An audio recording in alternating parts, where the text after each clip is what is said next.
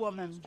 And you, in the prime of life, have you nothing inside? I'm so sorry.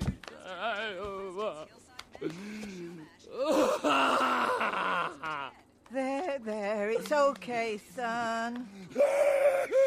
Oh, that's enough! The end is in the beginning, and yet you go on. The initiation of a new aeon. Hail to the king, baby. What is this?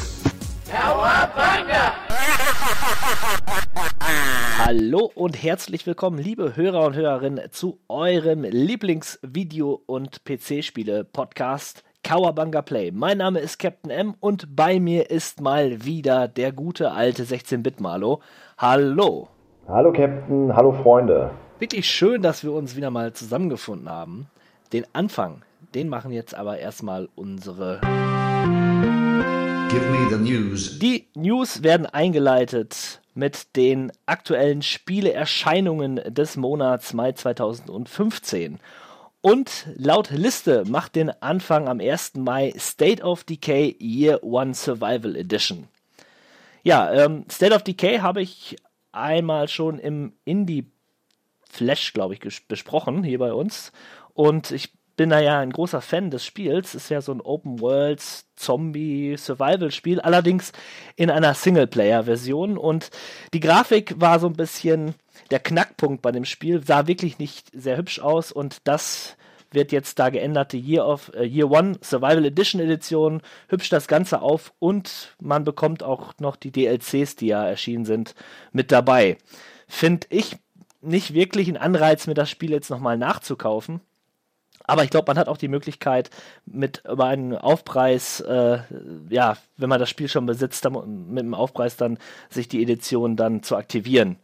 Trotzdem weiß ich nicht, ob ich es mir nochmal holen würde. Wer es noch nicht hat, der sollte da auf jeden Fall zuschlagen. Hattest du dir das? Das war doch dieses Spiel, das äh, mir damit aufgefallen ist durch diese extrem witzigen Bugs, die äh, ständig produziert worden sind, oder?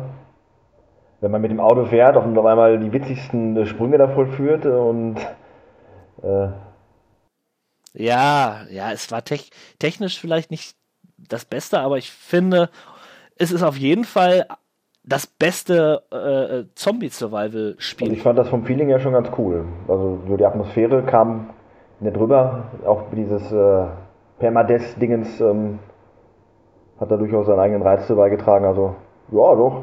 Ich habe es noch nicht, vielleicht ist das für mich ein Anreiz, äh, wenn es auf Playstation rauskommen würde, was es anscheinend ja nicht tut, umso mehr. Aber vielleicht auch mal auf dem Rechner. Ist eigentlich schade für die PlayStation-Besitzer. Äh, wo du das gerade erwähnst, das mit dem Permadeath, das ist ja so, dass du ähm, äh, viele Figuren da spielst. Du hast eine Gruppe von Leuten und du kannst die auch erweitern.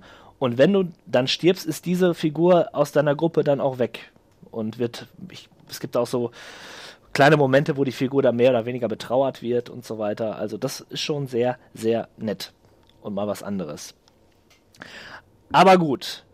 Als zweites steht dort Reverse Side. Und das könnte ein echter Geheimtipp werden, denn es erzählt die alternative, ein alternatives Szenario der Mondlandung. Und zwar äh, haben es die Russen geschafft und dort eine Mondbasis errichtet und man begibt sich auf diese im First-Person-Stil und ja, es, der Mond ist natürlich nicht leer. Da ist etwas verborgen in dem Untiefen des Mondes und ja, Die richtig. Nazis, wie wir durch Iron Sky Genau, gelernt haben. Nazi-Zombies. Ist doch klar.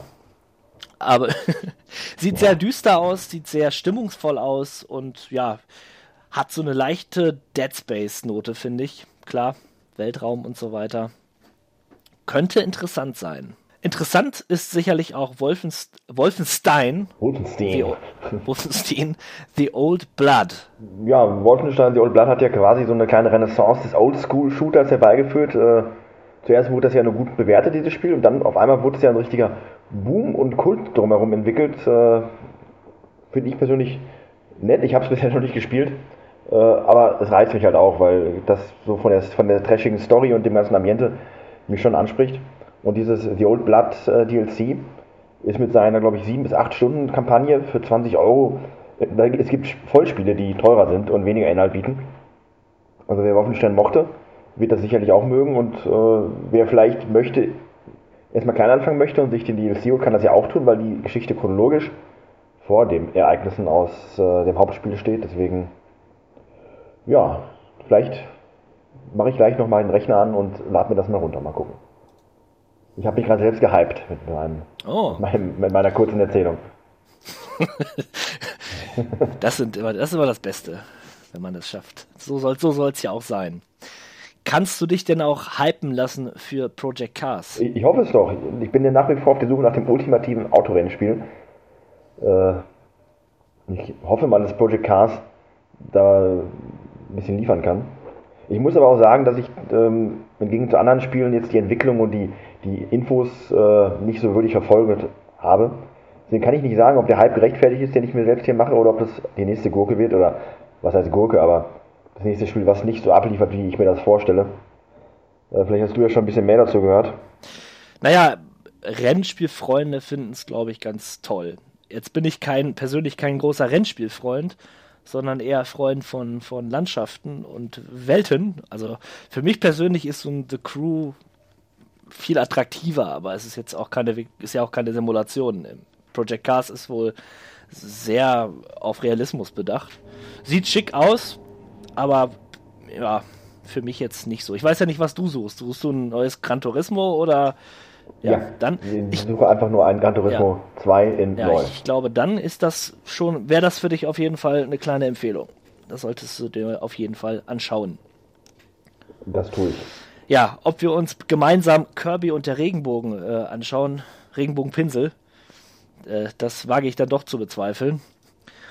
Aber Kirby ist ja per se erstmal sympathisch, ne? In der Tat. Äh, tatsächlich war Kirby eine meiner ersten Lieblingsvideospielfiguren. Ich habe in der Schule früher, in der 6. oder 7. Klasse, angefangen, Comics zu malen. Mit Kirby als Hauptfigur, was natürlich auch zum einen daran lag, dass so eine Kugel mit Augen relativ einfach zu zeichnen war. Aber natürlich hat er auch einen gewissen Charme, dieser lustige kleine Allesverschlucker.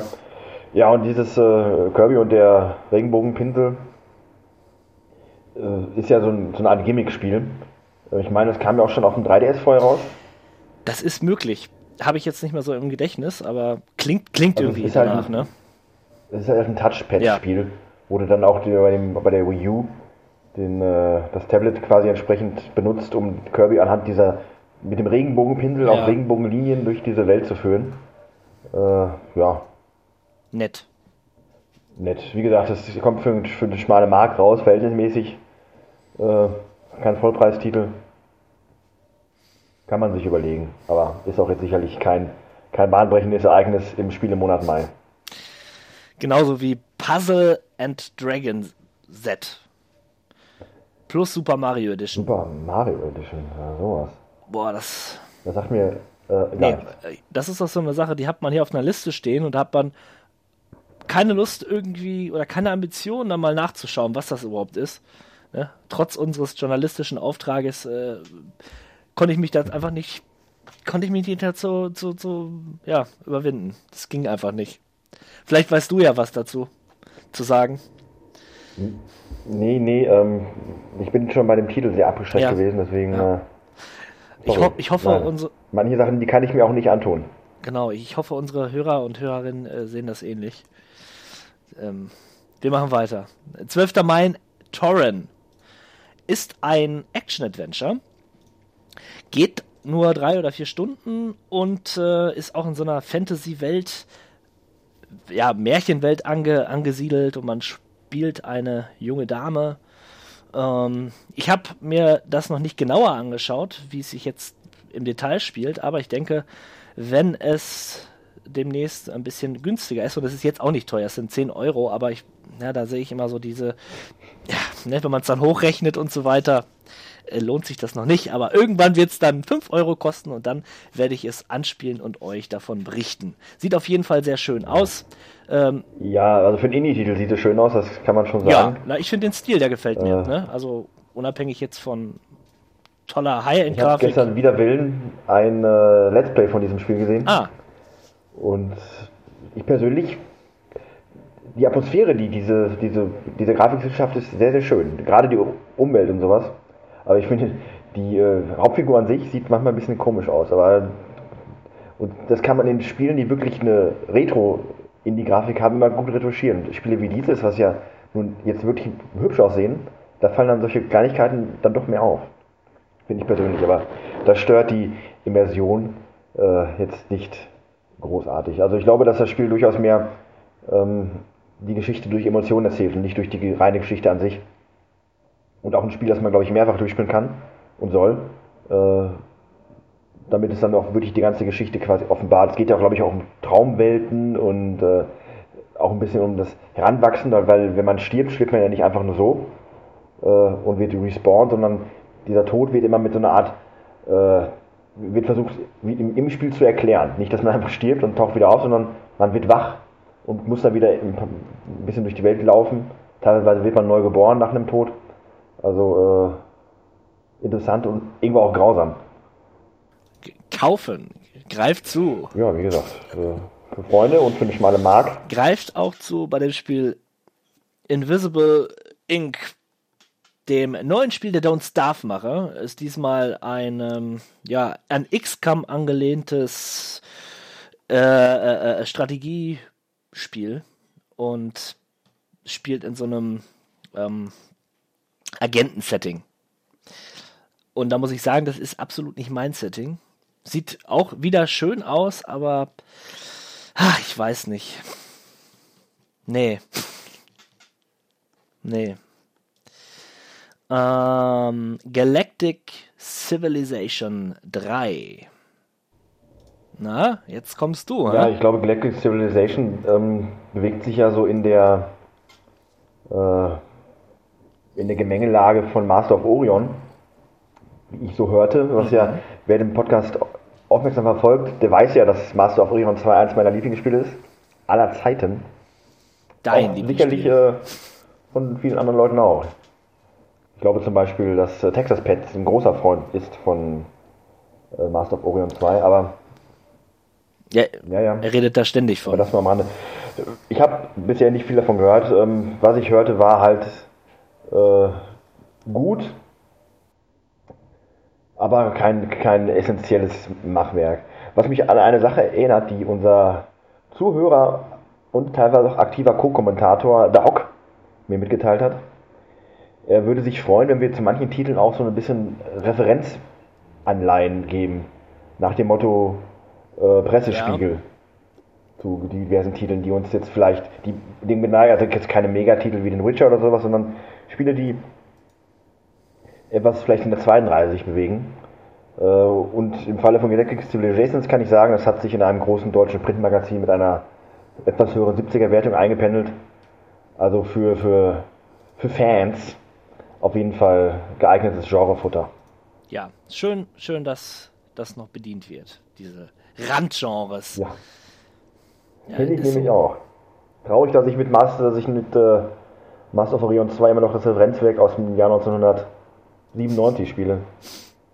Aber das ist bei Fußballmanagern ja ähnlich. Ne? Anschluss 3 bis heute unerreicht. Aber okay. Ja, äh, voll im Trend sind Indie-Spiele im Pixel-Look. Und genau so eins ist auch Not a Hero. Sieht, äh, naja, hat diesmal so eine zweieinhalb D-Ansicht. Aber ich fange mal von vorne an. Es geht darum, und das finde ich wieder mal typisch Indie so verrückt. Äh, es geht um einen Riesenhasen aus der Zukunft, der in einer Stadt Bürgermeister werden möchte und mobilisiert eine Bürgerwehr, die den politischen Wahlkampf ähm, ja, befeuern sollen. Und das tut man, indem man Verbrecher tötet. Großartig. Großartig. Also, Bravo. also nicht schlecht, muss ich sagen. Also jetzt, wo ich so ausspreche, denke ich mir, ich kauf's mir. Oh, ja, man bewegt sich durch Level, man äh, hat so eine Art Duck- und Cover-System, darum auch zweieinhalb D, also man sieht sich schon von der Seite, aber man kann sich halt hinter Objekte verstecken, ne, so wegtauchen ähm, und feuert dann auf die Bösewichte. Ich glaube, das war schon. Reicht auch. Reicht auch. Aber äh, es wirkt so von den Bildern her auch, da wird nicht äh, gegeizt mit äh, mit nee, äh, Ja, was für die Gore-Fans. Pressespiegel kann ich hier auch nochmal wiedergeben. GameStar gibt 76 Points. Eine ordentliche Wertung für Ja, dieses Konzept. Für Ja, Fans. sicher.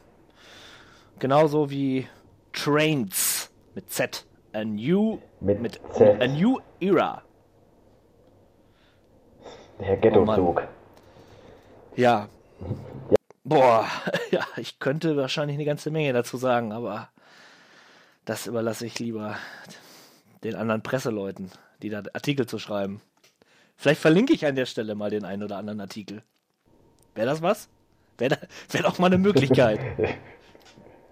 da ja. würde ich auch nochmal drauf zurückkommen, gerne. Ja, der 19. Mai übrigens, ne, da werden jetzt werden die Fanherzen groß.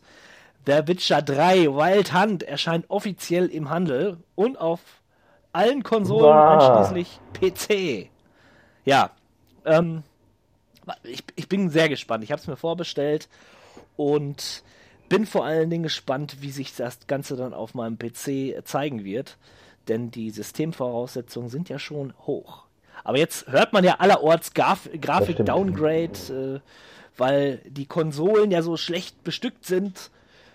Und ich muss sagen, also äh, ich, es, es sah ja wirklich toll aus, was man so gesehen hat vom Witcher. Aber das, was man jetzt, also das Spielmaterial, was man so von der PlayStation 4 gesehen hat, naja, ne? Sah jetzt nicht schlecht aus oder so, aber Es Nee. war jetzt kein Fotorealismus. ja, Äh, Da sind wir uns, glaube ich, mal einig.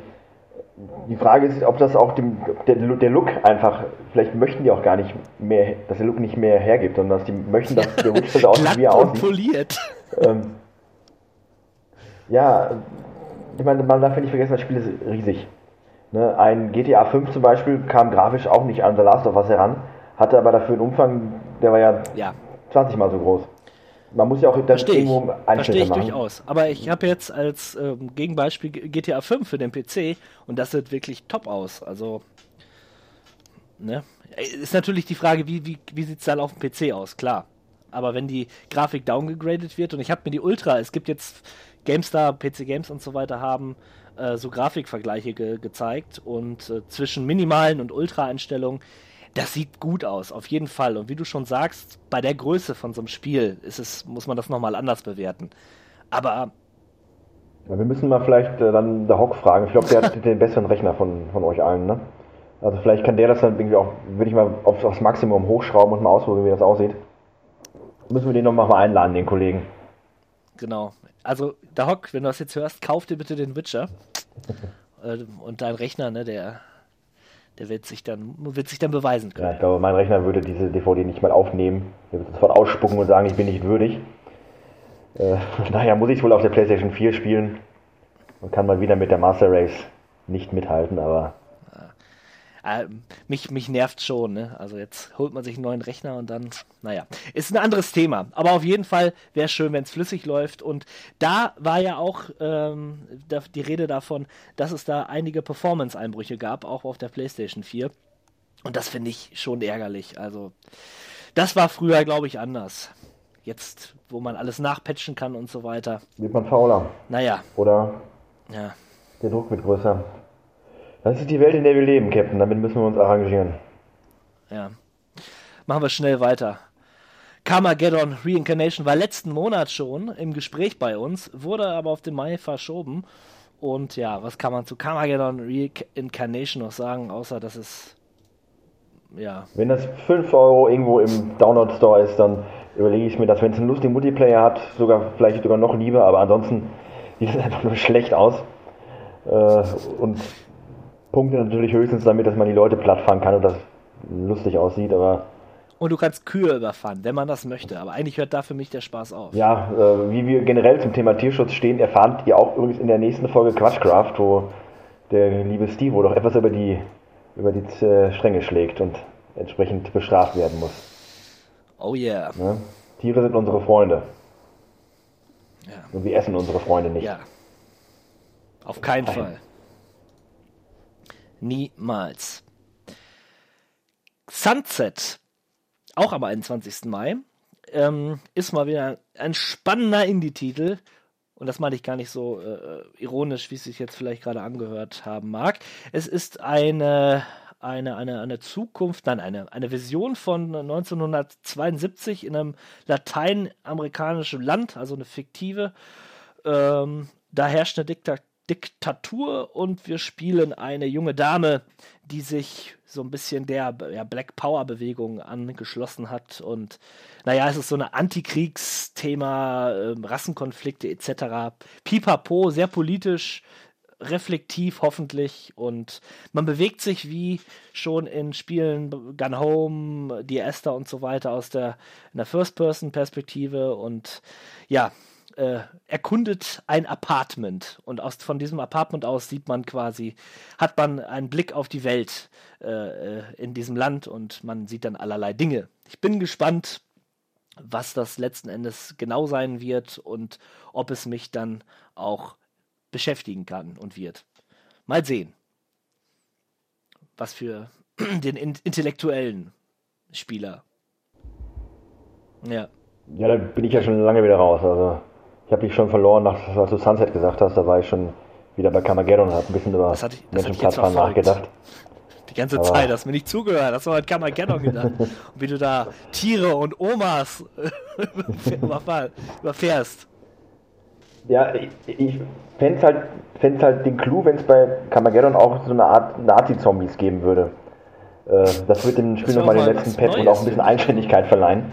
Auto, äh, Rennspiel und Nazi-Zombies, das gab es noch nie. Ja, eben, Spieleprogrammierer. Ja. Hör zu, das ist die Marktlücke. Magica 2. Oder Magica. Ach, das ist auch so, das ist so, ach, weiß ich nicht. Das, das, das, das, nee. Ich sage jetzt mal ganz wild, das ist einfach nur sowas wie Dota. Nur mit Bestimmt, genau, wie Dota. Action-Rollenspiel. Steht hier. Für Fans nee, halt. Für es Fans. gibt einfach Titel, da will man sich nicht mit beschäftigen. Das, das, müssen die Hörer auch langsam mal verstehen. Dass wir hier nicht ausufernde Dialoge halten können. Zu jedem Scheiß. Ja, Tut richtig. mir leid. Ja. Du bist gerade ein bisschen außer dir, das verstehe ich, aber. Tut mir leid. Nein, nein, ich, ich muss es nochmal sagen, ne? Jeden Monat diese Schrotttitel. Prost!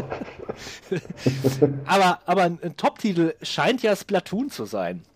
Zumindest für mal wieder Wii. einer der originellen äh, eigenständigen Titel für die, für die Wii. Hat mal wieder ein, ein interessantes Physik-Idee, äh, die dahinter steckt. Und Splatoon, ähm, yeah. wie der Name schon sagt, man äh, verspritzt Farbe wie der Name schon sagt. Man verspritzt Farbe. aber da ich tatsächlich bis vor kurzem noch kein Wii U, äh, ich bin auch kein Wii U Besitzer, aber zumindest aktuell im äh, Besitz einer Wii U, was mich zu einem Wii U Besitzer macht, äh, dass man sich doch ein bisschen mehr dann auch mit der Konsole beschäftigt, ist klar. Aber vorher war das nicht der Fall und in dem Fall kann ich zu Splatoon nicht viel sagen, außer dass es viele Wii U-Freunde gibt, die sich darauf freuen. Was Jetzt habe ich ungefähr 30 Sekunden verbracht, äh, heiße Luft von mir zu lassen. Und ich höre gar nicht auf, ich mache immer weiter. Hast du vielleicht noch was zu sagen? Nein, ich glaube nicht. Obwohl, außer, dass ich sagen muss, wenn ich eine Wii U besitzen würde, dann würde ich, glaube ich, weinen. Gut. Einfach nur weinen. aber ein Wort noch zu Wii U. Ähm, was ich aber ganz nett finde, zumindest für Sammler und für Leute, die zu viel Geld haben, diese Amiibos, das sind ja diese kleinen äh, mhm, mhm. Plastikfigürchen, die es ja auch schon für sowas gibt wie äh, Disney's Infinity oder dieses ähm, andere Spiel, was viel erfolgreicher ist, aber wo ich den Namen immer vergesse. Äh, ist auch egal. Jedenfalls gibt es diese Figuren ziemlich interessant und äh, gerade weil es Nintendo ist, auch ein bisschen werden sie auch gut in, in, alle möglichen Spiele mit eingebaut. Also ich habe es jetzt nicht ganz so wirklich raus, aber ich sag mal so, ich glaube, dass es ist. Du kaufst dir dieses Amiibo das ist einmal damit ein Sammlerstück, was du dir ins Regal stellen kannst. Ja. Zum anderen aber auch ähm, hast du da Daten in dieser Amiibo-Figur drin und kannst damit in diversen Spielen diverse Sachen freischalten. Also das ist so eine Art DLC, diese Figur, für ja. Spiele übergreifend. Du hast bei Smash Bros. dann die Möglichkeit, irgendwas für deine Figur damit einzufügen, oder bei Mario Kart. Und äh, finde ich persönlich nicht schlecht. Das habe ich mich mal aus persönlichen Gründen umgeguckt nach einer nach einer Daisy äh, Amiibo-Figur, aber musste feststellen, es gibt keine Daisy und es gibt keinen Waluigi. Kann das denn sein? Ah, Luigi. Und- Den hätte ich mir aber sofort geholt. Tatsächlich gibt es Figuren, äh, die haben schon so eine Art Sammlerwert. Die kann man selbst neu oder die kann man aktuell auch nur für. Also der normale Amiibo kostet, glaube ich, 13 Euro in den Dreh. Und jetzt zum Beispiel diese, ich vergesse den Namen, diese blonde Geisterblau Frau aus äh, Mario Galaxy war das, glaube ich. Die kriegt man teilweise nur noch für 40, Euro- 50 Euro. Und es liegt auch zum Teil daran, weil weil ich gehört hatte, dass jemand diese Figur so ätzend findet, dass er, egal wo er war, alle Figuren von dieser, äh, von dieser speziellen Figur weggekauft hat. Und somit für eine Verknappung am Markt gesorgt hat, was ich abenteuerlich finde, diese Geschichte, aber ich meine, es muss ja einen Grund haben, warum diese Figur so teuer ist. Moment, ich muss mal eben gucken, welcher das war. Merkwürdig, merkwürdig. Ich finde 13 Euro für so eine Figur erstmal ganz ein guter Kurs, ne? Ist erschwinglich.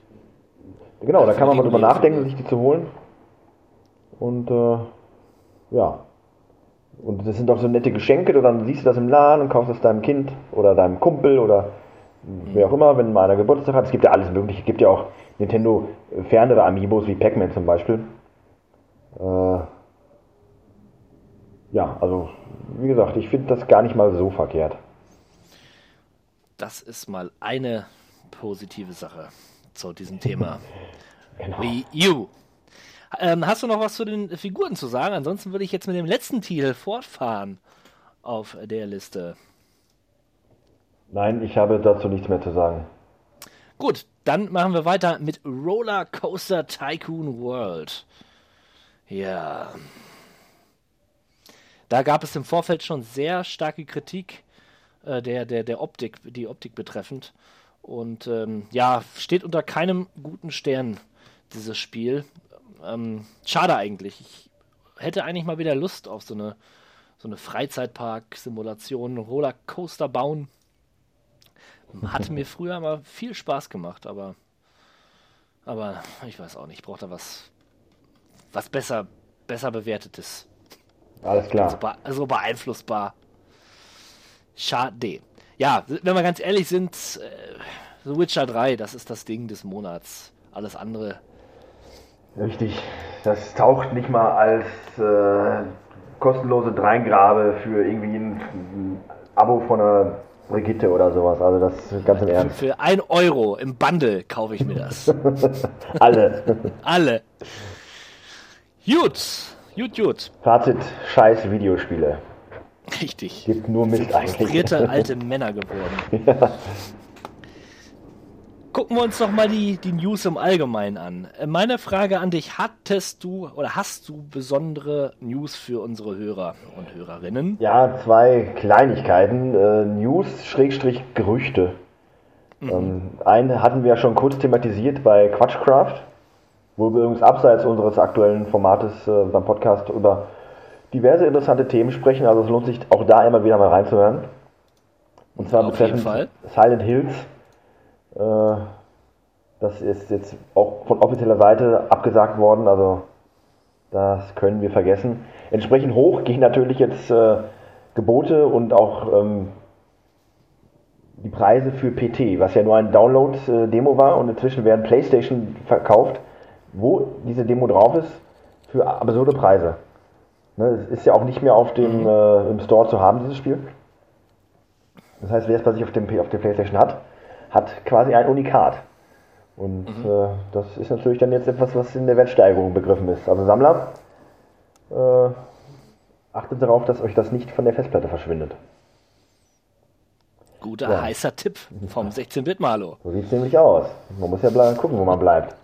Richtig. Zum anderen, und darauf habe ich ja schon lange gewartet und äh, eigentlich auch nicht wirklich überraschend, das Fallout 4 äh, wird immer heißer, dass es in diesem Jahr die erste große Ankündigung gibt und da gibt es zwei verschiedene äh, Spuren zu Vorankündigungen. Zum einen wird ein Gameplay-Video anscheinend erscheinen, was 20 bis 30 Minuten Gameplay zeigt.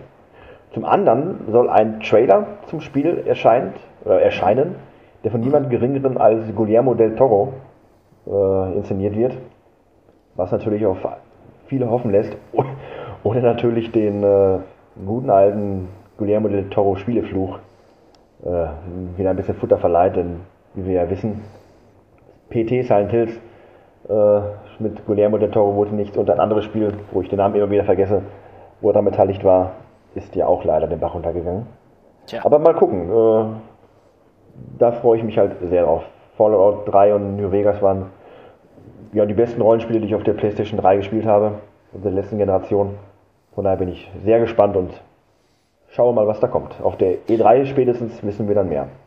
Wusstest du eigentlich, dass Fallout 3 größer, flächenmäßig größer ist als Skyrim?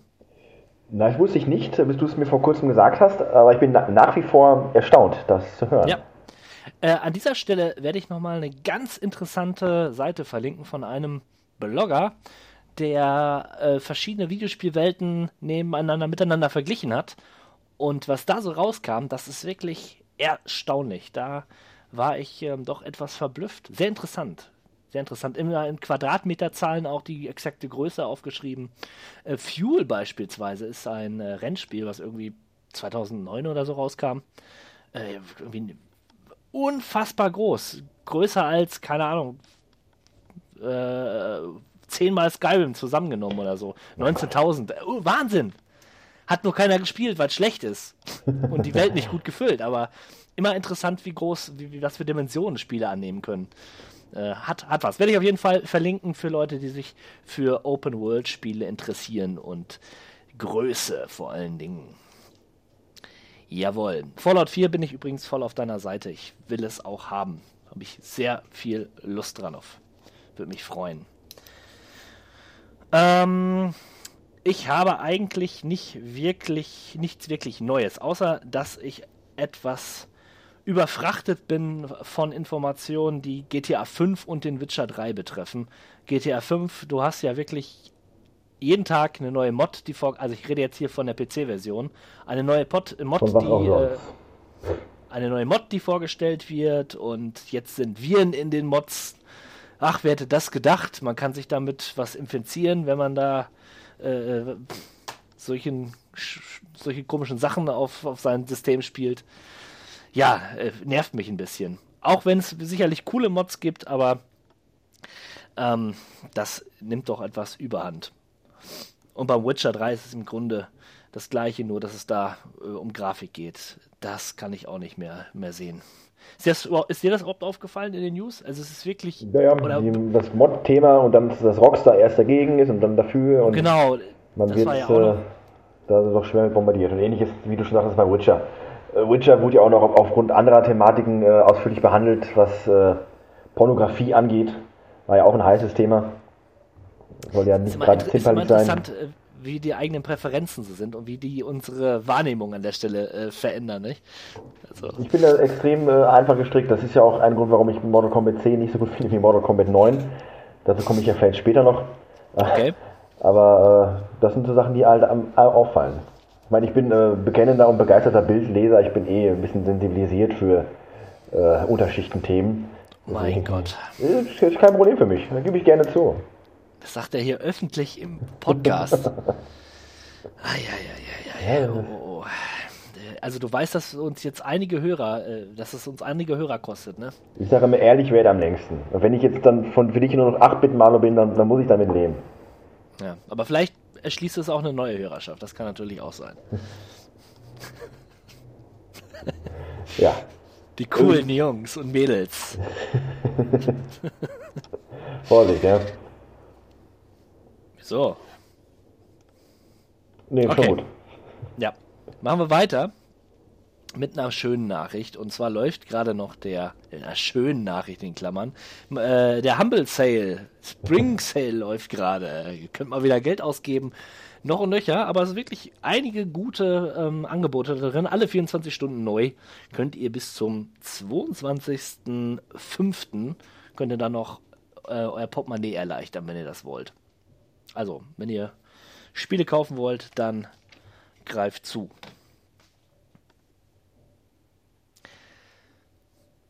Im Anschluss unserer News, da wir ja keine mehr haben, kommen wir zu einer kleinen und neuen Rubrik. Und zwar habe ich mir überlegt, wir können doch mal, könnten doch mal uns die Steam Spiele anschauen, die am meisten und am häufigsten gespielt werden derzeit, also die Top 10 sozusagen. Und im Schnelldurchgang werden wir das tun, denn wir werden das einmal in jedem Podcast machen und so ja sehen, was verändert sich da draußen bei euch und bei den Spielern im äh, Allgemeinen.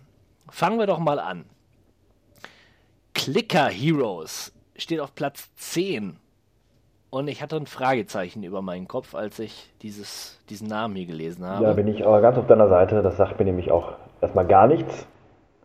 Aber also im Schnitt äh, spielen es aber äh, 26.300 Leute. Den sagt das Spiel durchaus etwas. Äh, ja.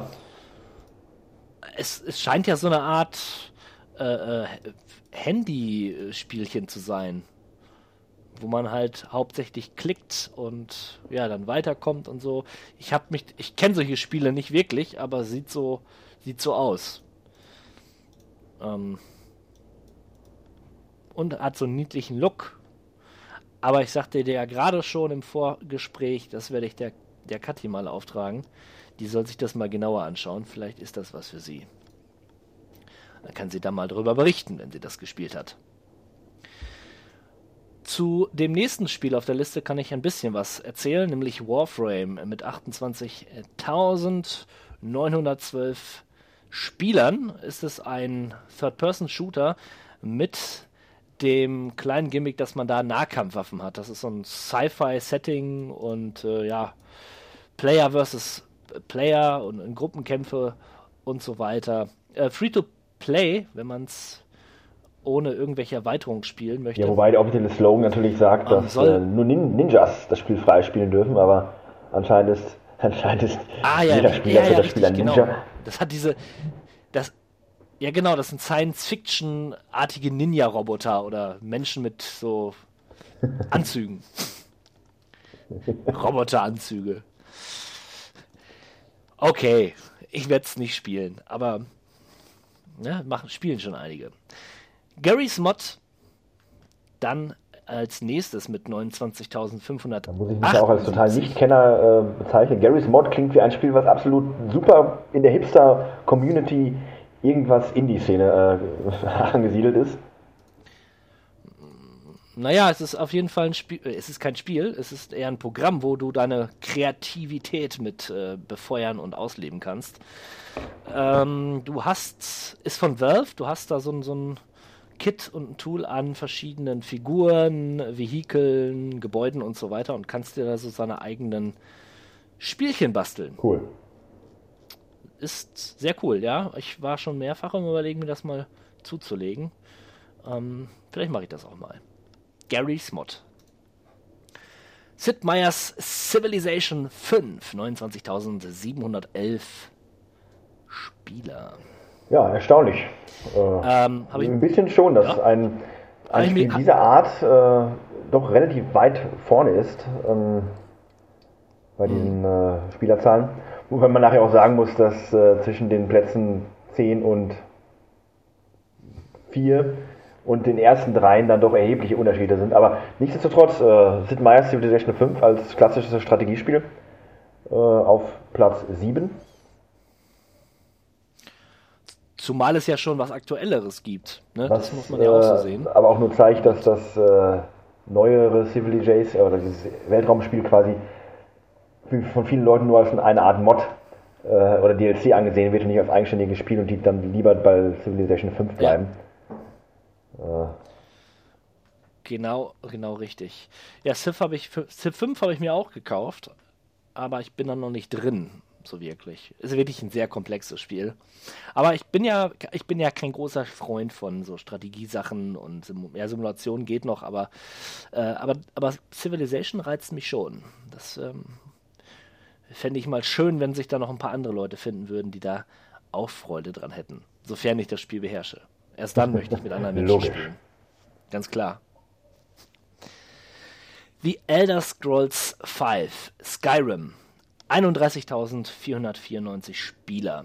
Ja, toll, dass Skyrim immer noch so hoch steht und dank seiner Mod-Community, denke ich mal, da sind wirklich, ah, da hat Steam aber auch alles richtig gemacht mit, mit seinem Steam-Workshop. Ein Klick, die Mod ist drin, Das Ganze wird kontrolliert, hat so eine Sicherheitsprüfung und Qualitätsprüfung vielleicht auch bei Steam. Ähm, da ist das sehr, sehr simpel und einfach. Und ich hatte es mir unlängst installiert und habe mir auch einige Mods drauf gemacht und das ist schon toll. Also du kannst dir da ganze Städte neu reinmodden ne, in das Hauptspiel. Beeindruckend. es gibt ja richtig spektakuläre Mods bei Skyrim, auch die das die ganze Story des Spiels umändern, die die Welt mit einer neuen Fa- Farbpalette quasi versehen. Das ist ja für so den geneigten Konsolenspieler wie mich Ja, ja. Äh, schwer beeindruckend, die äh, wirklich eine ganz andere Geschichte dann mit rüberbringen. Äh, teilweise das Level-Konzept, Leveling-Konzept ja. ändern. Also wirklich beeindruckend. Wenn ich jetzt wüsste, wie das heißt, das Ja. ist glaube ich sogar ein deutsches, gesagt- deutsches Team, das auch schon bei Elder Scrolls äh, 4 einen, einen riesen Mod gemacht hat, mit das Spiel quasi verändert hat. Ja, ja, das, ist, das, sind, das sind dieselben, die. Ach, verdammt, wie heißt das jetzt? Gerade wird. El Enderal oder so heißt das, was jetzt entwickelt wird. Das ist auch vom gleichen Team. Und Neherim ist auch für Skyrim, meine ich. Oder ich will, ich will jetzt nichts Falsches sagen. Nein, Quatsch. Falsgard, das war das, was in Skyrim äh, implementiert werden kann. Da bekommst du ein komplettes, eine komplette ähm, Kontinent oder Insel mit dabei, wo du dann nochmal Abenteuer erleben kannst und so weiter. Im Hauptspiel finde ich super. Also das ist großartig. Ja, auf jeden Fall wirklich eine, eine tolle Sache. Und da bekommt man was fürs Geld. Und Skyrim ist jetzt auch 14,99 Euro. Ist wirklich nicht viel Geld für so ein tolles Spiel. Zumal es mit, mit dem HD Texture Pack, Pack auch wieder zeitgemäßer aussieht, muss, muss man schon sagen. Wirklich, wirklich toll. Ähm, Football Manager 2015.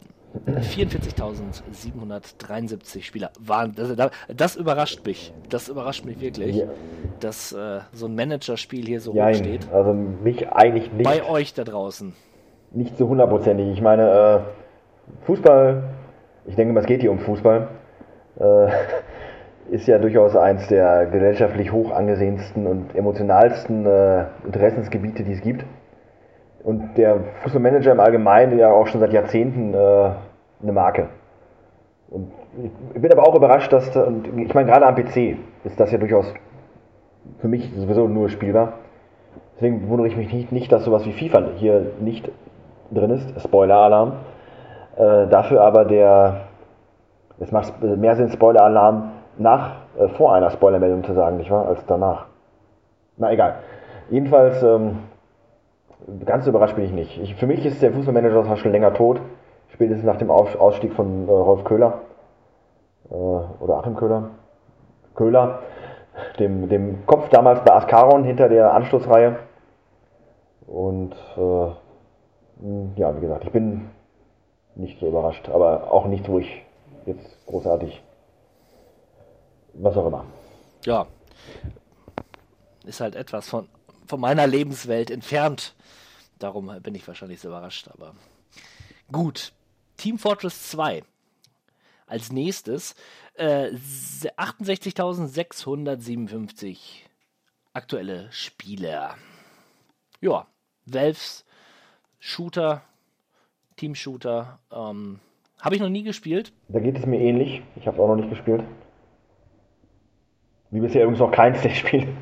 Äh, Elder Scrolls 5 habe ich ja zu Hause, aber die Geschichte geht ja auch schon jetzt über zwei Jahre, dass ich das gekauft habe, dringend spielen wollte und es bis heute nicht geschafft habe. Äh, aber um, um nochmal anzumerken, von diesen zehn Spielen habe ich ohnehin nur eins gespielt. Deswegen, ich spiele so ein bisschen am Mainstream vorbei. Ich bin dann jetzt nicht so wie du, sag ich mal, der da sich auch immer die populären Sachen holt, sondern ich mache mir so meinen, meinen eigenen kleinen Spielekosmos. Gerne auch mal Retro. Ja, das ist auch gut. Ähm, das macht auch krank, wenn man sich immer nur mit den neuen Titeln beschäftigt, so wie ich, wie du sagst. Ja, Ne? richtig. Das, äh, Du legst auch. immer nur mehr, besser, höher, weiter, schöner, geiler. Ja, klar. Sag ich ja. Äh, ja. Da kommen wir auch schon zum nächsten Titel. Grand Theft Auto 5 für den PC.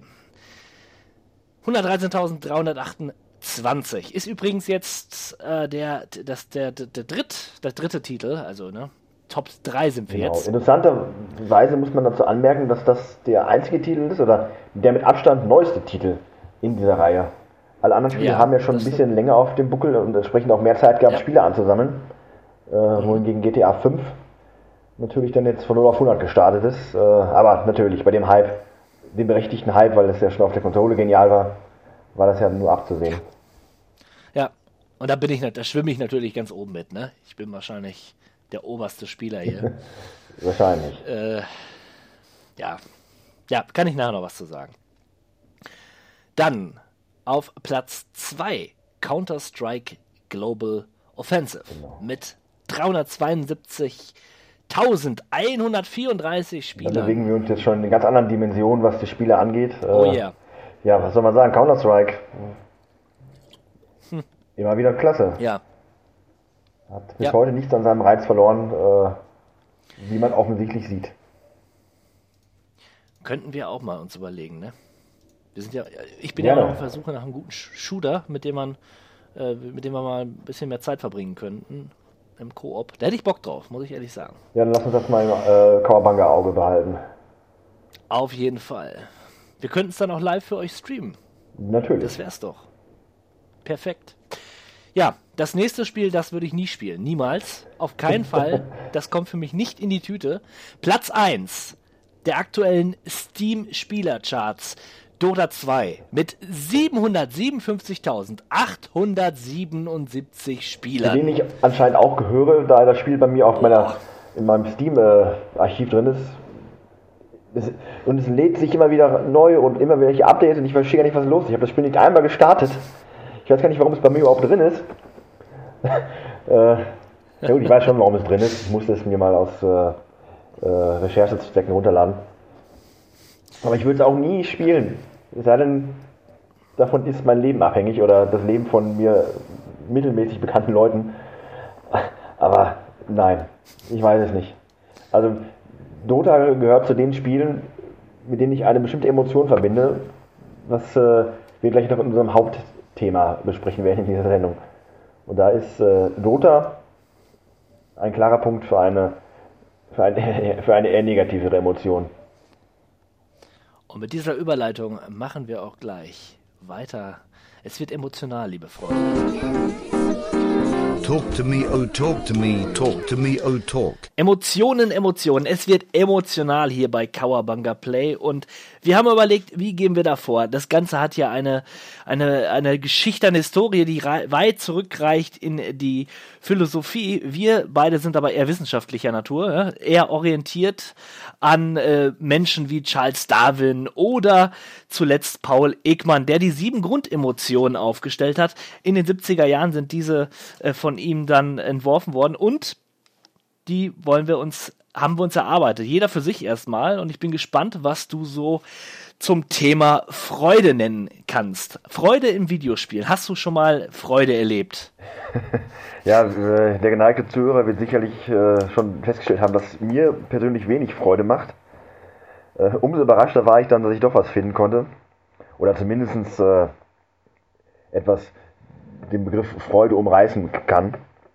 Ich habe es jetzt nicht an einem bestimmten Spiel festgemacht, sondern Freude im, im weiteren Sinne ähm, ist für mich eigentlich, äh, um uns dann doch mal wieder etwas spezifischer zu machen, so sogenannte Partyspiele. Ähm, das ist nicht unbedingt die Freude, die mir das Spiel bereitet, sondern die Freude, die man am Spiel hat, in Interaktion auch mit seinen äh, idealerweise im Raum vorhandenen Freunden. Denn äh, das sind ja quasi die Brettspiele der neuen Generation, die dann auch die Leute verbinden und die dann auch Spaß machen und die dann äh, auch zu einem vergnüglichen Abend äh, seinen, Teil beitragen. Und entsprechend äh, ist das für mich so der, ein wenig der Freudeansatz, Spiel und Spaß sozusagen. zusammen. In der Tat. Ja, ich halte das ähnlich. Also mir ist jetzt auch kein Spiel eingefallen, wo ich sage, oder kein Spiel im Moment eingefallen, wo ich sage, äh, das hat mir jetzt Freude bereitet, sondern eher Freude durch Humor beispielsweise. Monkey Island, die Monkey Island-Reihe, Teil 3 insbesondere, äh, ist ein einziges Freudenfest, weil so viele Witze aufeinander folgen, die mich einfach zum Lachen bringen. Das war so meine Überlegung, die dahinter stand. Also immer wenn, wenn es witzige Momente gibt, äh, was leider viel zu selten ist in Videospielen, Ja. ähm, da, da kommt dann noch Freude auf, ja. Und Wörtliche Freude. die sprichwörtliche Freude. Und was, was ähm, ich auch sagen kann, wenn es so ein Flow-Gefühl gibt.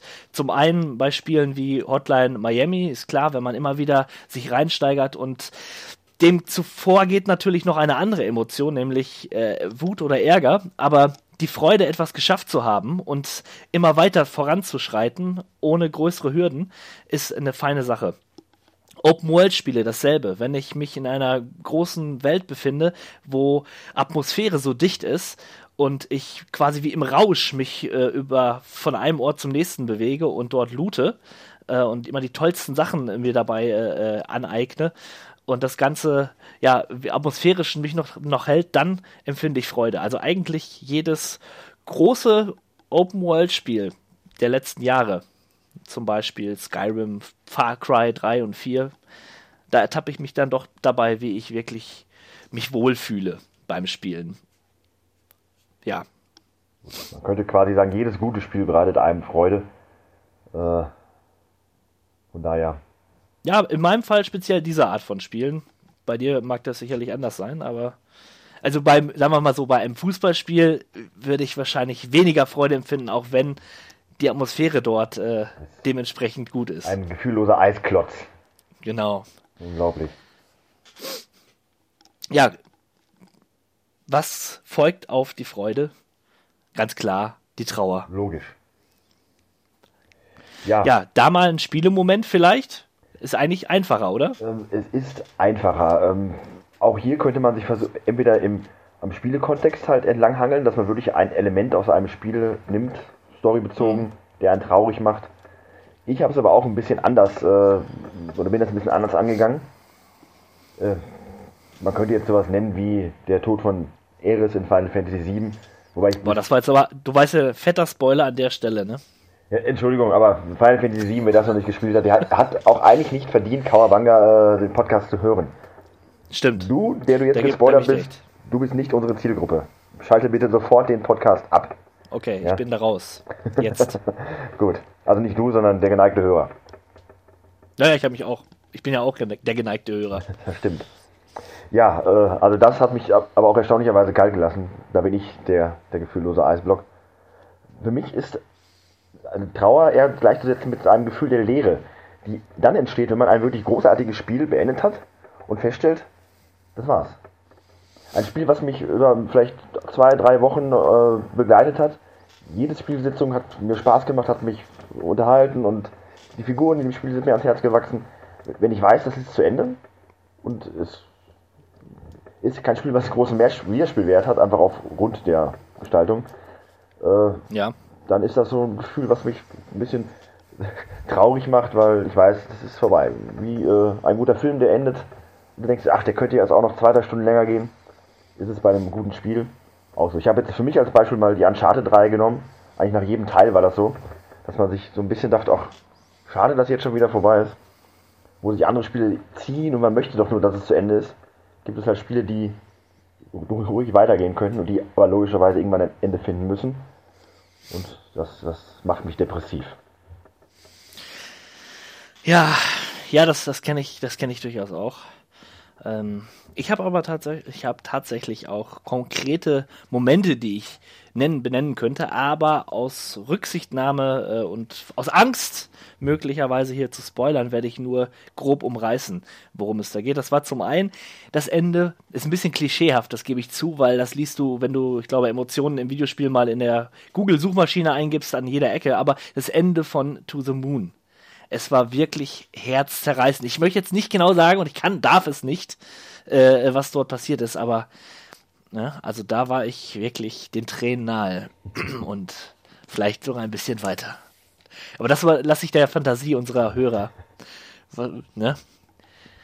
Und genauso das Ende, und wir sind eigentlich hier, das stimmt schon, wir sind beim Thema Ende. Immer wenn etwas zu Ende geht, trifft da auch, äh, trifft da auch zu. The Whispered World.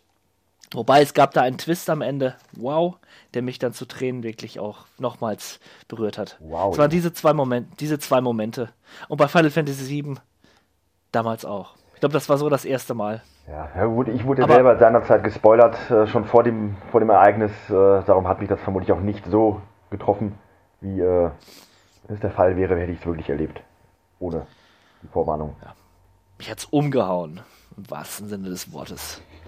Lag ich auf dem Boden, am Trommeln. Nein! Schreikrämpfe. Hilfe. Okay. Ja. Ist ein bisschen, ne? Also wie, wie lange spielen wir Videospiele? Viele, viele Jahre. Und man landet doch immer wieder bei Final Fantasy VII bei den meisten Sachen. Ja. Äh, Das, ja. Jede verdammte Emotion kann ich hier Final Fantasy VII zuschreiben. Also ja. Und es ist erschreckend, wie wenig dann doch im Gedächtnis bleibt. Auch wenn man immer meint, ja doch, das ist doch so viel äh, da gewesen in der Vergangenheit, aber wenn man dann versucht, seine Erinnerung zu reaktivieren, nicht so einfach. ein Gefühl der Trauer beim Spieler zu erzeugen, finde ich durchaus schwieriger als äh, etwas wie Angst oder äh, auch Freude, weil ähm, Ja. Trauer muss man wirklich schon eine Geschichte haben, Genau. die wirklich äh, und auch Figuren, die einem, die einem interessieren und nahe gehen. Und das ist bei einem Spiel wesentlich schwerer, finde ich, als bei einem äh, Film beispielsweise. Also deswegen gar nicht mal so überraschend, dass da nicht auch wirklich so viele Elemente einfallen. Gut, äh, natürlich mag sein, jede Menge Spiele, die man noch nicht spielen konnte, die Stories tragen, die wir nicht, vielleicht nicht kennen, aber Trauer ist schwer. Und vielleicht auch gut, denn äh, wer möchte schon bei, bei seiner Freizeitbeschäftigung, beim Hobby, bei Spiel und Spaß, was Videospiele ja sind, nicht wahr, äh, traurig gemacht werden. Weiß ich nicht. Also Leute, die Papers, Please spielen und das toll finden, die vielleicht, ja, aber die werden traurig beim Spielen. genau. Das, ja. Ja, ich weiß nicht. Also, Mein Leben ist so schön, ich muss mich ein bisschen durch meine Spiele runterziehen lassen. ja, ich, ich finde, das kann auch eine bereichernde Erfahrung sein, sich mal da rein zu begeben. In die Trauer. In unserer Häppchen und, und, und gut, viel Gut-Gesellschaft, ja. Immer gute Laune, Spaß, Freude. Wer braucht das denn schon? Ja. Da werde ich wütend, wenn ich darüber nachdenke. Ich werde richtig sauer. Kennst du das, wenn du richtig sauer wirst? In so einem Spiel Ja, auch? ja, ja. Da werde ich zum, zum Wutbürger teilweise bei manchen Spielen. Also da, äh, äh, und jetzt mal wirklich harte Fakten. Es gibt Spiele, die haben, und das kennt vermutlich jeder, haben schon zu äh, erheblichem Sachschaden in den eigenen vier Wänden geführt. Gerade bei mir, äh, und logischerweise gibt es beim, bei der Emotion Wut für mich auch nur ein einziges Spiel, äh, was über allen anderen thront, was mich wütend macht. Und zwar FIFA. In jeglicher Ausführung der letzten Jahre. Äh, es gibt wirklich nichts, was einen vergleichbaren Zorn in mir heraufbeschwört, der mich zu, ich habe es ja schon gegoogelt, äh, zu äh, wirklichen Tobsuchtsanfällen getrieben hat. Äh, Joypads zerstört, meine schöne Gamersessel hat erheblichen Schaden davon getragen. Ja, sowas entsteht einfach, wenn. Ja, warum entsteht sowas? Vielleicht kannst du mir da helfen. Ähm, ich werde einfach wütend, wenn ich meine Dinge zu kontrollieren und sie dann doch nicht kontrollieren kann. Natürlich liegt das im Kern deiner äh, Persönlichkeit begründet. Aber es ist tatsächlich auch bei mir so, immer wenn man das Gefühl hat, hier ist etwas nicht fair, ich bin doch, ich bin doch, äh, hab doch alles richtig gemacht, dann steigt in mir Wut auf. Jetzt kann man natürlich darüber streiten, ob es nicht vielleicht so ist. Vielleicht hast du ja in der Stelle auch alles richtig gemacht und das Spiel war tatsächlich das blöde Drecksschwein, äh, was da alles falsch gemacht hat, ja? Natürlich. Irgendwelche hintergründigen Bugs, die da laufen oder ein abgekartetes Spiel. Wer weiß das schon? Der Hock spricht ja auch immer gerne von der FIFA-Mafia und dem Nintendo-Faktor. Ja, siehst du? Und das kann man ja auch durchaus mal äh, so stehen lassen, denn äh, bei FIFA wissen wir ja tatsächlich jetzt auch seit den letzten Installationen, dass es das äh, FIFA-Momentum gibt. Also dass eine Mannschaft einen Boost erfährt, wenn äh, bestimmte Kriterien eintreffen. Man liegt mit Ja. einem Tor zurück, man schießt dann ein, ein Tor und die Mannschaft kriegt einen sozusagen psychologischen Boost, was ärgerlich ist, weil es ja halt nicht einfach äh, die, die Spielstärke des Spielers widerspiegelt, sondern das Spiel versucht in dem Fall ja realistisch zu sein und Psychologie zu, äh, zu simulieren Tja, der eigenen Figuren. Wahnsinn. tja, äh, ärgerlich, ein, ein Ärgernis. Bei Hotline Miami 2 war es bei mir ähnlich, wobei da ist das Spiel de- definitiv schlecht designt gewesen. Du kommst in einen Raum rein, den du nicht ersehen kannst und wirst erschossen. Das ist doch nicht fair. Das ist doch einfach unfair. Und da kann man doch einfach nur wütend werden darüber. Und äh, darum habe ich es auch noch nicht durchgespielt. Ha. Ich habe auch keine Lust mehr. Ich bin jetzt im vorletzten Level oder so. Ich habe keinen Bock mehr. Traurig. Die Frage Toll gemacht. ist ja auch immer wieder, inwieweit Programmierer auch solche Wutstellen in Spiele übernehmen. Ob das eine gewisse, ich meine, gerade bei den heutigen Retro-Spielen, die ja auch bewusst extrem schwer gehalten werden, ist es eine Sache. Aber äh, ob das nicht so ein bewusstes Stilmittel auch ist, bestimmte Stellen so unfair zu machen, dass man sich entsprechend aufregt und noch mehr in das Spiel vielleicht reingezogen wird. Das, Das die Grenze war ja, da, ja, ja.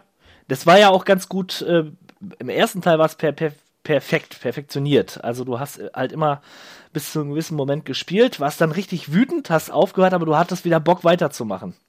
Und da hast du es halt mal einen Tag liegen lassen oder so und dann hast du wieder angefangen. Und beim zweiten, es ist einfach nur, es ist nicht fair. Das, das erste Spiel war schaffbar. Und das zweite ist, wie gesagt, äh, ich finde auch schlecht designt an manchen Stellen. Tut mir leid, dass ich das hier so sagen muss, für mich persönlich, aber ja, ähm, ui. Irgendwann werde ich da wieder am anfangen und werde mich dann wieder aufregen und mal gucken. Aber das war das wirklich das letzte, wo ich mich wirklich richtig, wo ich wirklich wütend war. Also da wäre auch beinahe mein Pad geflogen. Aber ich bin dann doch nicht so impulsgesteuert. Äh, ich habe meinen Impuls unter Kontrolle. Nee, nee, da. Ich sehe da nur, ich sehe da nur so nur Geld, was gegen die Wand fliegt und da kann ich mich äh, dann beherrschen an der Stelle. Nein, äh, das ist tatsächlich so. Ähm, ich weiß auch, was ich da tue, während ich es tue, aber das spielt keine Rolle. Diese, diese Wut, die, muss raus und äh, demnächst halt FIFA nur noch in Barfuß, weil das angeblich ja die Energien, die negativen aus dem Körper rauslenkt, wenn man Ja. auf kaltem Grund steht. Oder, oder du hängst einfach einen Boxsack auf und schlägst dann dagegen. Vielleicht. Ja. Neben Oder unfairen wieder FIFA. neben unfairen Spielmechaniken ähm, sind gewiss, gewisse Charaktere und deren Design äh, äh, für mich auch ein Problem. Ähm, zuletzt natürlich in Sleeping Dogs dieser dämliche Wei Chan oder Chan. Also mich hat selten eine Spielfigur so abgeschreckt auf seine. Ach, der war so ekelhaft. Die Stimme war schrecklich. Der sah bekloppt aus. Der war einfach nur ein blöder Schweinehund. Das ist so Und beim oberflächlich. Nein, eben nicht. Auch die Dialoge und was er von sich gegeben hat, ja. Also ich habe ja schon Einblicke in seine dämliche Psyche bekommen. Die war so ätzend. Beim Spielen, ich habe wirklich gedacht, boah, du, ich hasse dich. Ich hasse dich. Keine gute Voraussetzung für ein Spiel und den Spielgenuss. Ähm, nee, das war nicht mein Fall. Und das war ungewollt, ja. Ich glaube nicht, dass die Spieldesigner da äh, einen Hauptcharakter schaffen wollten, den ich, den, wo ich mich unwohl, unwohl fühle, wenn ich ihn spiele. Das hat ja, selbst Trevor bei GTA 5, das ein mieses Schwein ist, ja, den habe ich gern gespielt. Aber, aber, aber diesen Typen, ne. Pfui. Ui. Ja. Ja, krass. Äh, erinnere mich daran, dass ich das auch noch spielen muss. Ja, um bin gespannt, wie du. Rubrik äh, ein Spiel, zwei Meinungen äh, mal wieder fortzuführen. Ja, Ja, das wäre interessant. Mal sehen. Aber ich gehe davon aus, dass du ihn auch verachten wirst. Hoch. ich bin grundsätzlich eher äh, verachten, verachtenswert anderen Leuten gegenüber eingestellt. Ja. Meistens mache ich sie sowieso nicht. Außer dich, dich mochte ich von Anfang an. Aber ich habe gerade das Stichwort Verachtung ins Spiel gebracht und äh, ist jetzt nicht die nächste Emotion auf unserer Tabelle, aber ich finde, es passt ganz gut. Verachtung. Ja, Verachtung ähm, ist auch wieder bei mir etwas grob gefasster. Ich empfinde Verachtung für bestimmte Spielmechaniken. Ähm, da könnte man auch wieder diesen äh, FIFA-Momentum zum Beispiel erwähnen. Aber ich im Speziellen habe mich jetzt auf eine Sache versteift, äh, die ich wirklich verachte und die mich dann auch dazu bringt, Spiele zu beenden. Der äh, schon öfter von mir beschriebene Zeitdiebstahl. Wenn ich ein Spiel sehe und ich erkenne, die Mechanik dahinter besteht nur darin, quasi, dass ich meine Zeit verschwende, weil ich etwas tue, Ja. was mich spieltechnisch nicht weiterbringt, sondern nur noch den, die Statistik ein bisschen schöner macht oder Ja. mir eine sch schickere Rüstung äh, beschert, äh, wie bei Diablo zum Beispiel der Fall. Damit kann ich nicht anfangen. Hm. Äh, wie gesagt, das ist eine Sache, die ist sehr subjektiv natürlich, wie alle Emotionen. Äh, es gibt Leute, viele Leute, die finden das super, die machen das gerne. Aber für mich ist das absolut, da denke ich mir doch, warum soll ich das jetzt tun? Ja, Ja. also Das sind die ganz schlimmen Momente des Spielens. Ähm, das darf, das darf die nicht Dark passieren. Side of Videogaming. Ja. Ja, ja, ja. Bei mir steht ein Spiel und ich möchte gleich den Ekel anschließen, weil es sich so ein bisschen ergänzt, würde ich sagen. Und nenne mich ähm, verweichlicht oder, oder äh, eine Pussy, wie man so schön sagt. Äh, die Folterszene in GTA 5 fand ich, also das fand ich verachtenswert. Ich fand das ekelhaft und verachtenswert. Ekelig, also unverachtenswert. Ich, ich finde, ja. ich, ich weiß ja, was damit zum Ausdruck gebracht werden soll. Hä? Trevor, wie, was ist, also es soll Trevor nochmal charakterisieren und so weiter. Und ähm, ja, und dieser Seitenhieb auf, auf ähm, diverse Foltermethoden de, der amerikanischen Regierung, bla bla bla etc. Aber nee, das wollte ich nicht sehen. Das mit diesem Lappen und dem Wasser schrecklich. Du konntest ja selber auswählen, also, was du tust. Ja, du hättest das, hättest das ja nicht entsprechend. Äh naja, ich musste mich ja für etwas entscheiden. Kam doch eh alles dran, oder? Ja, du hättest theoretisch auch dreimal die Rohrzange nehmen können, wenn ich mich nicht täusche. Ach so, das habe ich wohl nicht. Weil du nämlich verstanden. auch doch ein Leidensvoyeur bist und sehen wolltest, was passiert bei den anderen Elementen. In dem Fall wirklich nicht. Ich wollte das, hätte ich auch gerne, das war, war einfach überflüssig. Ja, du bist Meinung ziemlich nach. konservativ. Ja, manchmal schon, ja, aber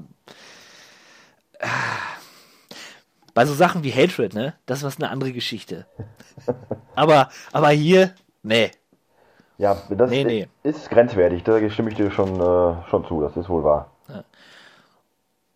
Zumal der Typ ja auch, der äh, da gefordert wurde, jetzt nicht äh, jemand war, wo man sich dachte, der hätte das verdient, sondern das war ja einfach nur äh, ein armer Hanswurst.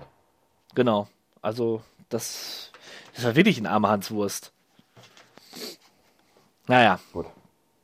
Äh, Hast du was? Selber bei Ekel habe ich in dem Sinne nichts. Äh, auch schwierig. Ähm, wenn man jetzt so Spiele nimmt, die äh, aufgrund von Horrorelementen einen gewissen Ekelfaktor haben, ja gut. Äh, aber dass ich mir wirklich dabei denke, boah, ist das jetzt ekelig, hatte ich so gesehen eigentlich noch nicht wirklich. Meine, keiner sieht gerne bei äh, God of War diese äh, riesige, hässliche Wabbelmonster mit den 20 Brüsten, das ist nicht schön. Aber jetzt. Ekelig.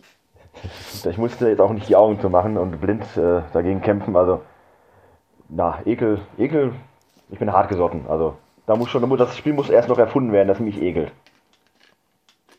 Okay.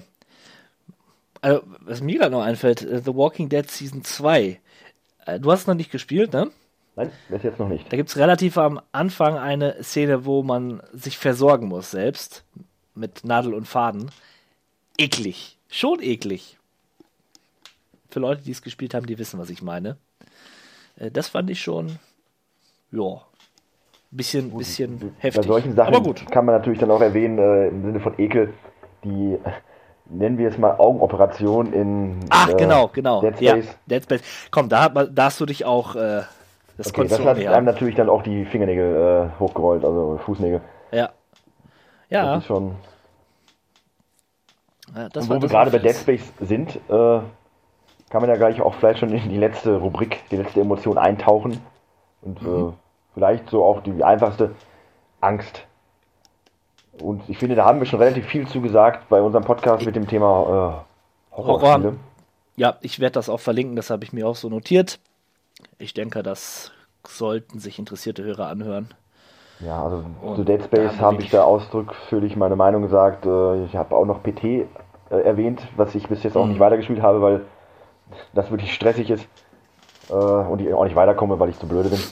Aber Dead Space ist halt das Spiel, was mir wirklich Angst gemacht hat, wo ich wusste, wenn ich das anmache, dann wird hier ist wieder der Grusel garantiert und damit einhergehend auch die Angst, die ja auch dann noch ein wenig verfolgt, selbst wenn das Spiel aus ist. Und äh, wie ein guter Horrorfilm packt einen das halt dann bei den richtigen, äh, ja, packt einen das ja. richtig. ja, es ist, wie du sagst, wahrscheinlich die am einfachsten zu erzeugende Emotion in einem Spiel. Und äh, aber ja, diese Nachhaltigkeit, die du gerade erwähnt hattest, die fehlt leider dann doch, ne? Also diese, wenn man so einen einfachen Scare-Jump nimmt, da schafft es auch so ein billiges, in Anführungszeichen billiges Indie-Spiel, äh, mir einen Schrecken einzujagen, indem es mir irgendwie Fratzen vor die Kamera wirft. Aber so wirklich so, so eine so eine Grundangst, wenn man da, wenn man das Spiel ausschaltet, die, die nachhaltig ist, die ist sehr selten. Davon würden wir uns mehr wünschen. Schade eigentlich. Äh, wir haben aber ich. tatsächlich noch eine, eine Emotion ausgelassen. Oh, wirklich? Die, Über die Überraschung. Das überrascht mich jetzt aber. ja, sehr gut, sehr gut. Ah, Ja. Überraschung. Ja, ja, ich glaube, ich war, ich war vom Bioshock überrascht. Das, das Ende hat mich. Ja, doch, doch, da, doch, da war ich überrascht. Habe ich nicht so mit gerechnet. Äh, ich habe Überraschungen auch eher wieder grob gefasst. Ähm, Für mich ist eine Überraschung ein Spiel, vor dem ich nicht viel erwarte, was mich dann von vorne bis hinten gefangen nimmt und nicht mehr loslässt. Das ist ein Spiel, was ich mir holte und ähm, sagen wir als Beispiel, ich habe mir einen Schwung von Spielen geholt und da war Hitman Absolution dabei, wo ich nie ein Hitman-Spiel gespielt habe und ich dachte mir, ja komm, äh, für, die, für die schmale Mark kaufst du dir das. Und da habe ich das gespielt und hätte es am liebsten nicht mehr äh, beendet. Oder ich hätte halt gern weitergespielt und das hat mich dann überrascht. Ich war von mir selbst vielleicht überrascht, dass mich das so, äh, dass so einen Spaß macht. Ähm, geht ein wenig auch einher mit der äh, Definition, die ich vorhin benutzt habe für Leere und Trauer. Äh, wenn ein gutes Spiel en- beendet ist, ist man äh, ein wenig traurig, aber genauso ist es halt auch für mich eine Überraschung, dass das überhaupt, dass man überhaupt traurig ist, dass das Spiel, äh, dass man, dass man darüber traurig ist, dass das Spiel zu Ende geht. Ist in der Regel dann die schönste Überraschung, wenn es ein Spiel war, bei dem man es nicht erwartet hat. Kannst du mir soweit folgen? Ich kann dir, ich kann dir folgen und äh, lass das mal so lose gelten. Aber ja, okay. Okay, danke. Okay, okay. Ähm, Aber so, so, aufgrund der Geschichte, äh, fällt dir da ein Spiel ein, wo du denkst, das ist ja ein Twist, also das, das, äh, den habe ich ja gar nicht kommen sehen. Was eine Wendung quasi. Ähm, Da sind wir wieder bei dem Thema, dass es äh, viele gute Spiele gibt, aber wenig Spiele mit überragenden Stories. Und du brauchst schon eine sehr gute bis überragende Ja. Story, um wirklich dann auch überrascht zu werden. Dass man sich wirklich denkt, hoppla. Äh, wenn ich da jetzt so in meinem Kurzzeitgedächtnis wühle, in dem sich aktuell eigentlich auch nur Minecraft befindet. Äh, ich war überrascht, dass Steve eine Frau war. Ja, ähm, bei uns äh, bei Quatschcraft. Aber ansonsten äh, hatte ich jetzt in letzter Zeit keine großen Überraschungen. Nein. Tja, da brauch, muss das Medium vielleicht noch ein bisschen, braucht es noch ein paar Jahre. Ja, oder ich muss einfach nur andere Spiele spielen. Das kann sein. Aber auch ich, der sehr viel storybasierte Spiele spielt, ja, mir fällt da auch nicht wirklich viel zu ein. Aber ja, dann doch lieber vielleicht doch eher noch der Film, der da einen überrascht. Ja. Hm, wir sind durch mit den Emotionen. Und wir haben, so als Fazit kann ich sagen, äh, uns schon Mühe gegeben, was zu finden, aber es ist wirklich nicht einfach. So auf Kommando sich zu erinnern, finde ich. Verzeihung, da habe Oh, ich da mich er. verschluckt. Äh, Das war zu viel. das war wirklich zu viel. Das ist richtig. Äh, Spiele. Ja, vergiss es einfach. Ab meinem Husten kannst du mich ignorieren. Ja. Aber gut. Dann belassen wir es erstmal dabei. Ich denke, es ist aber auch immer so etwas, was eh immer mal wieder aufs, aufs Tablett kommt hier bei uns. Denn immer wenn man sich über ein Spiel unterhält und da auch ein bisschen in die Tiefe geht, wird man zwangsläufig emotional. Finde ich, wenn man sich für das Medium begeistern kann, wohlgemerkt. Ähm, und so werden wir euch noch viele Emotionen bieten. Die ganze Facette, Palette, Bandbreite der Emotionen. Genau. Und ähm, das war's, ne? Letzte Worte von dir? Äh, nee, ich bin nur milde überrascht von meiner Verachtung gegenüber FIFA, die ich zum Ausdruck gebracht habe, aber ansonsten alles gut. Schön, schön. Schauen wir doch mal, was wir alles so gespielt haben in den letzten Wochen. 16 Bit Malo, sag mal, was gab's bei dir? Hm? Ja, das wird ja inzwischen zum Running Gag, dass ich eigentlich meinem Namen absolut gar keine Ehre mehr mache, äh, sowohl was den Back-to-Bit-Sektion angeht, als auch das Spiele, Spiel im Allgemeinen. Ich habe wieder erschreckend wenig geschafft. Allerdings, und das hatte ich ja auch schon im Quatschkraft erwähnt, Mortal Kombat 10, da habe ich mich natürlich sehr darauf gefreut, nach, als großen, großen Fan des Vorgängers, generell der Spielereihe, aber gerade der Vorgänger hat ja wirklich neuen, frischen Wind gebracht in die Serie. Und Teil 10 setzt da mehr oder weniger nahtlos dran an. Die äh, vielen Spielmodi wurden beibehalten, die, es wurden einige hinzugefügt. Der von mir hochgeschätzte Story-Modus ist äh, beibehalten worden und da kommt eine neue Story. Äh, die Fatalities sind vorhanden, es gibt Brutalities, es gibt leider keine Friendships mehr und keine Babalities. Okay, damit muss man sich arrangieren, dafür gibt es Brutalities, die meiner Ansicht nach unmöglich auszufüllen sind. Wir haben ja dieses tolle Gimmick eingebaut bei, äh, äh, bei, der, bei den Entwicklern, dass äh, man viel Pay-to-Win betreiben kann. Man kann sich Fre Boni freischalten, man kann sich Figuren freischalten, man kann sich auch Easy Fatalities freischalten. Man bezahlt einen gewissen Betrag und muss dann, um den Finish auszuführen, nur noch L2 und Dreieck in der richtigen Entfernung gedrückt halten und schon wird der Finisher aktiviert. Also ich finde, wer nicht in der Lage ist, ein äh, Fatality-Kommando auszuführen, der ist generell falsch bei Kampfspielen. Hätten sie allerdings Easy Brutalities angeboten, das wäre was anderes gewesen, weil um diese Dinger zu machen, muss man im Kampf verschiedene Elemente erreichen. Zum Beispiel greif nur mit hohen Schlägen an, deine letzte Aktion muss ein Einfrierungsstrahl sein und dann mach dies und das. Dann führt er diesen Brutality aus und äh, die sind auch spektakulär, aber ich habe davon noch nicht einen hinbekommen, weil ich es ja noch nicht wirklich versucht habe aber eben auch, weil die mir so schwer erscheinen. Und deswegen da wäre das sinniger gewesen. So, ansonsten äh, hat sich vom Spiel nicht wirklich viel getan. Es ist halt wie Teil 9, nur in manchen Sachen ein wenig ja, schlechter möchte ich nicht sagen, aber es hat nicht mehr diesen Wow-Faktor wie damals bei Teil 9, weil man es schon kennt. Die Grafik ist aufgehübscht. Äh, die Story ist wieder cool, nicht so cool. Äh, ja, also wie gesagt, wer Teil 9 mochte, der kann sich Teil 10 bedenkenlos kaufen, muss aber auch bedenken, dass er, wenn er sich Boni und äh, DLC runterladen möchte, das nicht mit einem deutschen Account machen kann, weil das Spiel in Deutschland ja natürlich indiziert worden ist. Das heißt, wenn man sich die äh, ich habe ja zum Beispiel den, den Pre-Order-Bonus Goro als DLC. Da muss ich mir einen äh, neuen PlayStation Network Account machen, der nicht in Deutschland ansässig ist. Österreich zum Beispiel damit ich dann diesen, diesen Bonus runterladen kann. Doof ist, wenn man schon angefangen hat zu spielen, die Story durch hat und das dann erst liest, weil der neue Account natürlich auch entsprechend nicht auf den Speicherstand zugreift, den man mit dem anderen Account hatte. Also kann man wieder von vorne anfangen. Okay. Ja. Klingt, klingt gut. Ja, wie gesagt, Mortal Kombat, da gibt es nichts dran auszusetzen. Beste, beste Prügelspielreihe, die es gibt. Besser als Street Fighter oder Tekken oder was weiß. Mortal Kombat. Ich habe mir The Last Tinker ähm, auf meinen PC installiert. Ein kleines Indie-Spiel ist jetzt auch schon ein paar Jährchen alt.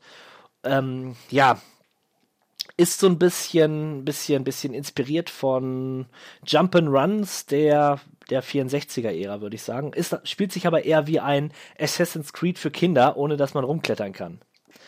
Und äh, man spielt einen kleinen Affenjungen, einen, einen sogenannten Tinker, in einer Welt, die sich nach Farben äh, sortiert, beziehungsweise es gibt verschiedene Menschenschläge oder, oder, na, es sind keine Menschen, es sind Wesensschläge, die jeder einer bestimmten Farbe zugehörig sich fühlen.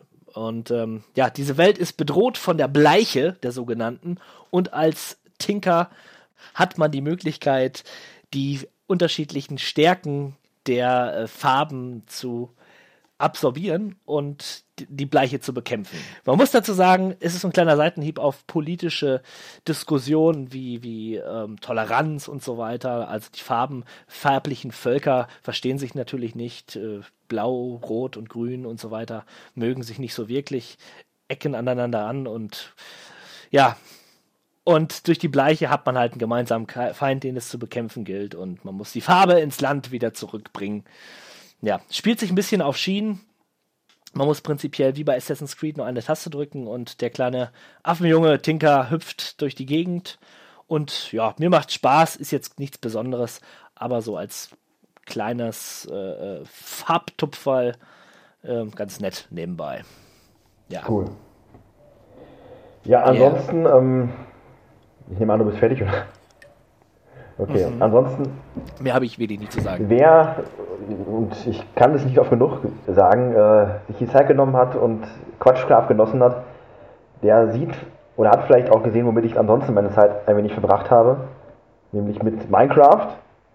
Nicht nur mit Quatschcraft, sondern auch damit die Welt, in der wir uns bewegen, ein wenig aufzubauen.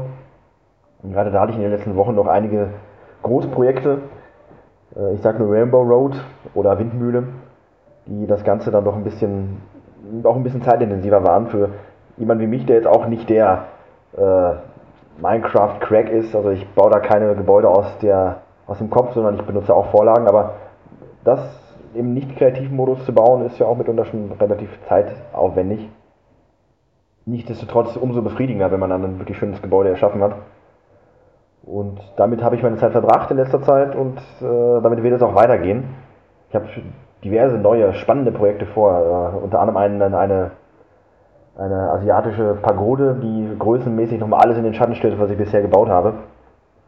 Da bin ich mal hoch gespannt, ob ich das hinkriege. Und eventuell kann man die schon auf dem, auf den, bei der nächsten Session, die wir haben werden, ähm, möglicherweise Episode 7 oder 8, äh, bei YouTube schon mal begehen. Ja, ich äh, freue mich auch, diese Welt dann endlich auch mein eigen nennen zu dürfen.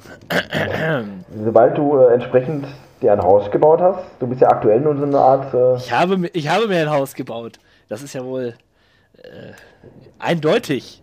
Fehlt nur die Tür vielleicht. wie du vielleicht schon gesehen hast, hast du auch schon Hausbesetzer in, dieser, in diesem Haus. Deswegen vielleicht sollst du dich erstmal darum bemühen, das auch wirklich entsprechend äh, besetzungssicher zu machen. Sonst kommen nur noch mehr von diesen abenteuerlichen Gestalten. Na gut, na gut. Ja, all, all das könnt ihr dann äh, auf, bei Quatschcraft sehen. Ähm, Werde ich nochmal verlinken.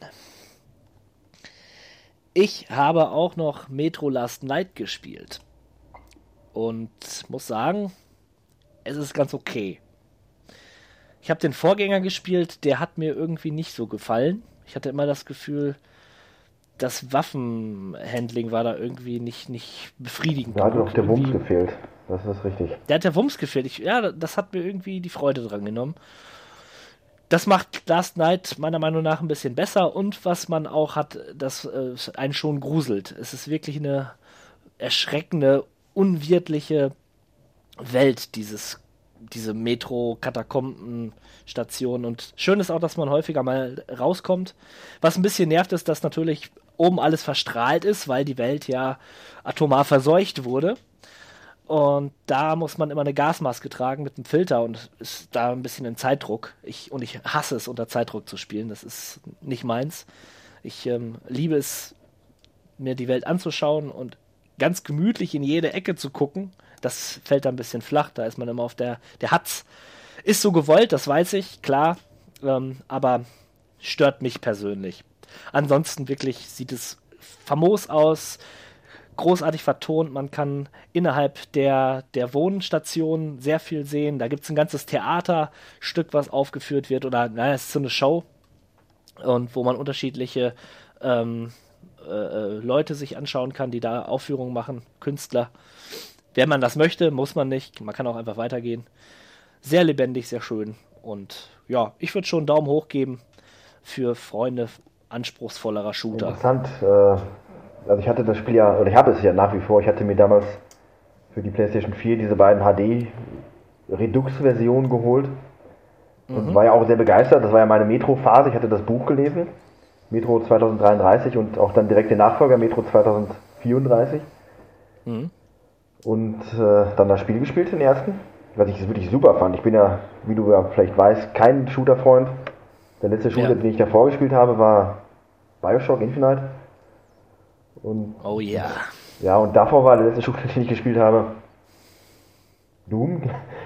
Nein, nicht ganz, aber zumindest spiele ich wirklich wenig Shooter. Und trotzdem hat es Metro geschafft, mich dazu zu reizen, auch den Nachfolger zu spielen, was ich aber bis heute, knapp ein Jahr später, immer noch nicht gemacht habe. Was schon ein bisschen schade ist. Aber ähm, wie gesagt, was du so sagst, äh, motiviert mich ja dann doch mal ein wenig Zeit damit zu verbringen. Ja. Nur Zeit, Zeit, nicht wahr? Wenn man Minecraft äh, auf dem Computer hat und bausüchtig ist, wie viel Zeit hat man dann? Keine. um die, die Frage zu Null. beantworten. Nada. Familie, Freunde, alle muss man müssen ihn anstellen, wenn denn diese Minecraft. Minecraft ruft. Ja, wobei man wirklich sagen muss, das Spiel ist auch nicht so lang. Ich glaube, acht Stunden. Ne? Also jetzt mal ganz im Ernst, Leute, die sagen, ja, ich habe ja gar nicht mehr so viel Zeit zum Spielen. Das ist etwas, was man so nebenbei spielen kann. Mal eine Stunde oder so. Ähm, einfach mal der, der Grusel für zwischendurch sich dem geben. Wenn gruselig ist es wirklich, wirklich ein gruseliges Spiel. Wenn ich jetzt so darüber reflektiere, äh, habe ich mich selten so oft erschrocken in einem Shooter, wohlgemerkt. Klingt spannend. Ja. Hattest du noch was gespielt außer Minecraft? Reicht das nicht? Also, bitte. Na gut, was für eine, für eine dumme Frage von Ja, mir. also bitte. Da kann ich ja, da kann ich ja zu meinem letzten Spiel kommen, was ich intensivst gespielt habe und auch durchgespielt habe und darüber hinaus auch noch weiterspiele, nämlich GTA 5 in der PC-Version. Und ich könnte jetzt darüber referieren, was das Tolles ist und wie großartig das Spiel ist und ach ja, wunderbar, es, ich bin vollkommen zufrieden. Mache ich aber gar nicht. Stattdessen habe ich eine kleine Liste erstellt mit 10 Dinge, die bei GTA 5 fehlen. Zehn gleich. Dinge, genau. Und du bist sicherlich hochgradig gespannt, was das für Dinge sein könnten, oder? Ja, ich knabber mir jetzt schon an den Fingernägeln. Das ist Ja, kaum jetzt, Aussage, die jetzt, jetzt halte ich fest. Auf Platz 10, Dreier-Dates mit Trevor, Michael und Franklin. Warum können die drei sich nicht zusammentreffen? Ja, man kann halt immer nur einen anrufen und sagen, ja komm, wir gehen ein trinken. Warum geht das nicht zu dritt? Das wäre doch viel cooler. Ja? Finde ich. Ich habe gerade was getrunken, ansonsten hätte ich dich schon viel Ja. eher verbal unterstützt. Ja, ja, ja, ja.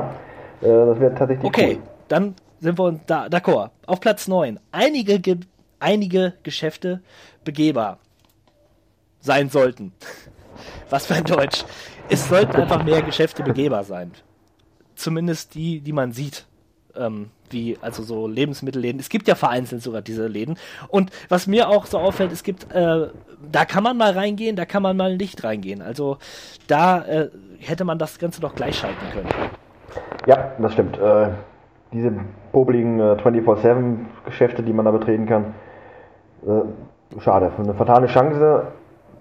Die Frage ist, ob das jetzt der, der, der, dem, dem, äh, der Größe des Spiels geschuldet ist oder einfach nur, dass, weil dass sie sich mal irgendwann dachten, komm, wir müssen auch mal einen Deckel drauf machen. Ja, das, das ist eine Frage, aber die geben sich so viel Mühe, die Außenfassaden dieser, dieser äh, Welt zu, zu dekorieren und so weiter.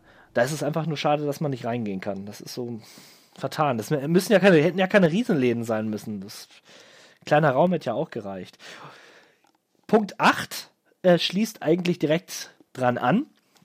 Diese Außenstände, die da sind, mit Sonnenbrillen und so weiter, ähm, die Strandpromenade. Es gibt vereinzelt kann man das machen, dass man äh, sich Sonnenbrillen dort kaufen kann, aber dann auch wieder nicht. Warum denn nicht? Warum kann man denn nicht äh, einfach hingehen und anklicken und sich, sich Gegenstände kaufen? Sonnenbrillen und so weiter. Verstehe ich nicht. Weißt du, was ich meine, ne? Wenn draußen irgendwelche Stände stehen. Schade. Platz Nummer 7. Ich hätte mir gewünscht, dass wenn dieser Hund von Franklin stirbt, auch wirklich tot ist und man sich neuen kaufen könnte. Das war sogar angedacht, dass es unterschiedliche Hunderassen gibt im, innerhalb dieses Spiels. Das haben sie dann aber wieder verworfen. Äh, den Grund kann, weiß ich jetzt nicht, aber das hätte ich mir gewünscht. Es gibt so eine Art Tierhandlung, ja.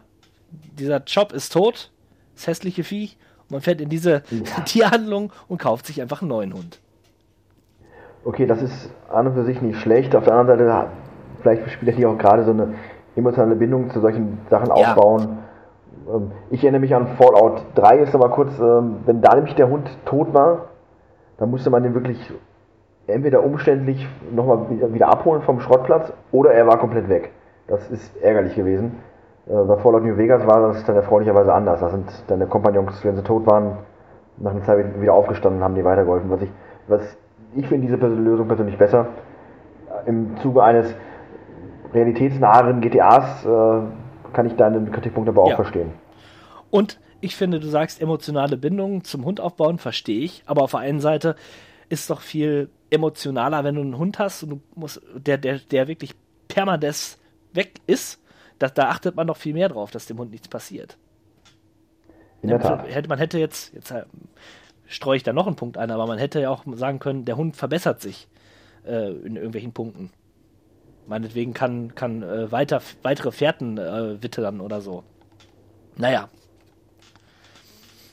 Ähm, ja. Gut. Nummer 6, Uhren für Michael. Ich habe keine gefunden. Uhren. Uhren? Armbanduhren. Gibt's nicht. Jetzt geht, musst du, mir, musst du mir kurz auf die Sprünge helfen. Hätte der welche bekommen sollen, oder? Nee, aber ich ja, ich finde, ja, ich finde, er hätte welche, man hätte sich Uhren kaufen können, sollen können. Ach so. Okay, Es, gut. gibt- es liegen Uhren darum in den Läden. Warum kann man sich die nicht kaufen? Buh! Ja. Allerdings ein berechtigter Kritikpunkt. Das ist, ich sag mal so, es ist Kritik auf hohem Niveau, auf hohem Niveau, aber das fehlt mir dann doch. Platz Nummer 5. Anwälte. Ich hätte es cool gefunden, dass man sich Anwälte in dieser Welt hätte zulegen können und dann so kleine Verbrechen begehen können und sich der Polizei stellen. Und wenn man einen guten Anwalt hat oder so, dann wird gesagt, okay, das lässt man dann fallen. Auch ein interessanter Gedanke, den man vermutlich etwas tiefer hätte ausformulieren müssen, um das ins. Spiel reinzubringen. Aber äh, tendenziell, äh, Ja, also, cool. wie du sagst, äh, man müsste es tiefer formulieren und man müsste sich da genauere Gedanken zu machen, aber ja, das wäre schön. Punkt 4, einer der wichtigeren, der wichtigsten Punkte äh, überhaupt bei solchen Spielen, sich hinsetzen können. Einfach mal auf eine Bank setzen. Einfach mal auf einen Stuhl setzen. Ist nicht möglich. Warum nicht? in vielen Spielen ist das nicht möglich, Ja. das ist wahr. Dass man bei Minecraft ja auch zum Beispiel extra eine Mod braucht, um sich hinsetzen zu können. Äh, komisch. Ja, Und gerade GTA 5 bietet ja doch so viele Strände und Ja. Klippen. Und es möchte, es möchte, ja, es möchte ja auch erforscht werden. Ne? Es, es, es will ja, dass man dort diese, die Spielwelt auch sieht und erlebt. Also, warum nicht hinsetzen? Platz Nummer drei. Wanderabzeichen. Ich hätte, es gibt in Amerika, es gibt das hier, hier natürlich auch, gewisse äh, Wanderrouten und das gibt's auch, gibt es auch in GTA 5. Und ich finde, man hätte halt eine gewisse die Route abgehen können und dann hätte es ein Haus geben können oder wie auch immer, wo man ein Wanderabzeichen sich äh, hätte ausstellen können, lassen können. Gerade da ja solche Spiele auch mit äh, Tonnen von Errungenschaften, Achievements quasi arbeiten, wäre das durchaus auch für Achievement-Sammler interessant geworden. Ja. Ganz klar, diese Bergpassagen, die man da langlaufen oder mit dem Fahrrad fahren kann. Das, ja, genau, das, das als Abzeichen im Spiel direkt. Und da schließt sich der Punkt 2 auch an. Rucksäcke zum Wandern. An die man dann die Wanderabzeichen dran machen kann. Genial. Wa- was ich da im, im Subtext raushöre, das brennt für dich äh, oder du brennst auf eine Das Wandersimulation. wär's. Genau Den das. Wandersimulator. Für mich wäre das das bessere GTA 5 gewesen, wenn man nur hätte wandern müssen. Okay, verstehe. Und auf Platz 1, und ja, das hat mich wirklich ein bisschen geärgert, besuchbare Motels oder Hotels. Wenn ich den ganzen Tag und die ganze Nacht fahre, von der Stadt bis ins tiefste äh, Wüstendörflein, ja, da wünscht man sich doch einfach mal in Hotel oder Motel zu gehen und dort seine, dort zu übernächtigen. Das wäre doch einfach die Konsequenz gewesen. Warum nicht? Warum nicht? Stimmt. Man kann natürlich an ein paar Orten schlafen, aber das ist natürlich dann äh, immer sehr eingeschränkt. Und vor allen Dingen auch da, die Motels sind ja da. Die sind ja schon da. Man hätte ja nur einen Innenraum designen müssen. Tja, Okay, 10 absolut nachvollziehbare Gründe, GTA 10, äh, äh, 5. Ja, die das, dass das Spiel sich ankreien muss, das verstehe ich genau. schon. Und in, im nächsten Monat fallen mir weitere zehn Gründe, äh, Dinge ein, die fehlen. Äh, seid, seid gespannt. Okay, okay. Dann war's das auch schon wieder mit den Spielen, die wir gespielt haben. Und kommen wir zu unserer letzten und brandneuesten Rubrik. Hier für euch der Jingle. Kehren zurück. Zurück in die Vergangenheit. Nun machen wir eine kleine Zeitreise. Wie im letzten Podcast schon erwähnt, gibt es ein neues Format. Und zwar reisen wir mit, wir mit euch durch die Zeit und fangen mit dem Jahr 1995 an. Schauen uns an, welche Spiele dort erschienen sind, haben uns primär am europäischen Release-Termin orientiert, aber vereinzelt kann es dann doch schon vorkommen, gerade wenn die Spiele hier gar nicht erschienen sind, dass wir Nordamerika oder den Japan-Release-Termin genommen haben. Das werden wir sehen und äh, ich würde sagen, wir starten mal durch. Wollen wir es so machen, dass jeder von uns im Wechsel einen Titel nennt? Denn ich habe dir ja auch die Aufgabe gestellt, welche zu suchen und so könnte es sein, dass du andere aufgeschrieben hast als ich. Es ist jetzt übrigens nicht so, dass wir jedes Spiel des Jahres besprechen, sondern wirklich nur die Titel, von denen wir beiden denken, ja, die haben Einfluss auf die Spielewelt genommen. Ja. Und darum mach du mal den Anfang mit dem ersten Titel. Genau, also äh, ich möchte nochmal sagen, ich habe wirklich relativ viele Titel ausgenommen, ähm, die ich persönlich in dem Jahr wichtig fand, zum mhm. Großteil auch selber gespielt habe. Mhm. Ähm, sind nicht alles gute Spiele, äh, auf keinen Fall.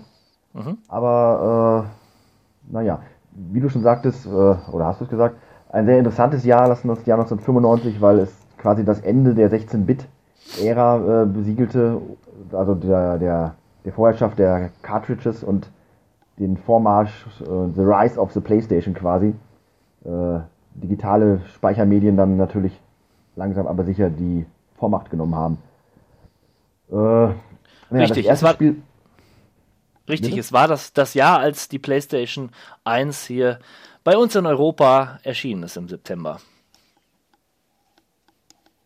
Übrigens äh, für die meisten Leute wie äh, für mich äh, auch noch viel zu teuer damals gewesen. Das war ein Produkt, das konnten sich wirklich nur die, die Reichsten der Reichen leisten. Ein Luxus, dieses, diese Playstation zu haben. Man hat nur Gerüchte gehört, ein Junge aus der Nachbarstraße hätte jetzt eine Playstation. Das war natürlich schon nicht schlecht. Äh, ja, so kam es, dass ich die meisten Spiele, die hier auf der Liste stehen, erst äh, ein Jahr später gespielt habe. Oder sogar noch später. Naja, egal. Mein erstes Spiel ist Ark the Lad. Das ist ein äh, JRPG. Klassischer Art und Weise.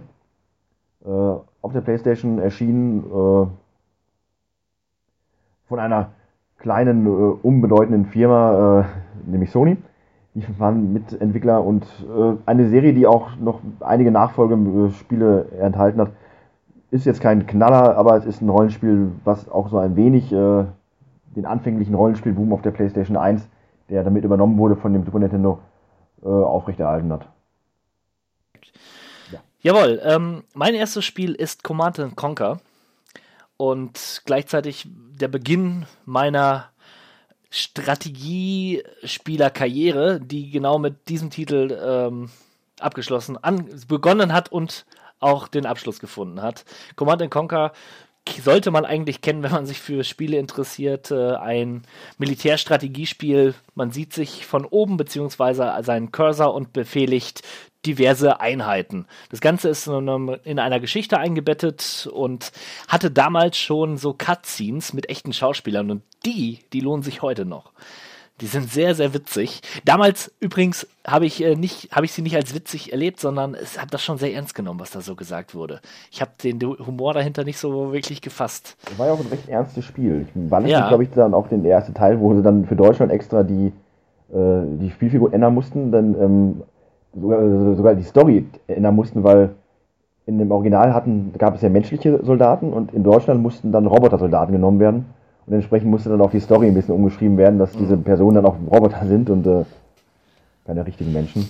Ja, ganz schön aufwendig, wenn man sich genau ja, auch, auch, so Geräusche, wie wenn sie vom Panzer überfahren werden, da kam dann wie so ein Zerdrücken einer, einer, einer, einer Getränkedose und ja. im Original natürlich dann Schreie. Äh, ja. Also Kleinigkeiten. Auf jeden Fall ein sehr prägendes Spiel. Ja, mein nächstes Spiel ist nicht prägend gewesen, aber eine Reihe und auch damals technisch für mich natürlich spektakulär zum Ansehen. Äh, Battle Arena Toshinden 2. Äh, 3D-Prügler, heute ähnlich wie andere frühe 3D-Prügler quasi unspielbar, weil es einfach fürchterlich aussieht, aber äh, durch auch, dass es dem Namen halt gerecht wurde, Battle Arena, man hat in einer Arena gekämpft, was immer noch fallen konnte, äh, war das schon mal was Neues. Natürlich neben der 3D-Komponente, die an sich schon bahnbrechend war. Ja, habe ich auch gern gespielt, erinnere ich mich mit Wonne zurück. Genau dasselbe gilt auch für das Spiel Vollgas oder Full Throttle genannt, ein LucasArts Adventure-Spiel mit so einer Biker-Attitüde. Sehr klassisch, sehr lustig und ja, hat auch die Zeit überlebt, auch heute noch wirklich empfehlenswert. Und das ist das Schöne bei diesen ganzen Adventure, 2D-Adventuren vor allen Dingen, ähm, die äh, mit den großen Sprites und den schön handgezeichneten Figuren und Hintergründen auch heute noch zu gefallen wissen. Mein Geheimtipp für euch. Ist übrigens mäßig, glaube ich, verkauft worden, gilt aber unter Fans als kultig. Your turn. Zwei Sachen, die ich jetzt mal kurz zusammenpacke, obwohl sie nichts miteinander zu tun haben, außer dass sie mit dem Buchstaben B beginnen. Zum einen der Shooter äh, Bioforge äh, von Origin ist halt äh, seinerzeit ein, ja, ich möchte nicht sagen revolutionäres Spiel gewesen, aber schon ein Spiel, das ähm, mehr oder weniger äh, starke Elemente auf die Story aufgelegt hat, was bei einem Spiel dieser Art äh, eher ungewöhnlich war. Behaupte ich jetzt mal.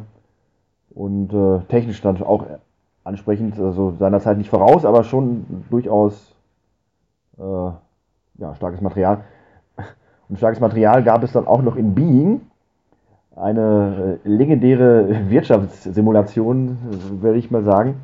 Es geht darum, ein Krankenhaus zu managen, aber äh, tatsächlicher Verkaufsschlager oder Argument waren dann doch mehr, dass das Ganze mit schlüpfrigen Details nicht gespart hat. Also es war schon ein sehr äh, ein Spiel, was auf ein, äh, eine Erotikkomponente gesetzt hat äh, im Comic-Look und dadurch natürlich äh, sich verkauft hat. Sex Sales in dem Fall auf jeden Fall, denn tiefe Wirtschaftssimulation hat man da jetzt nicht in dem Fall gehabt.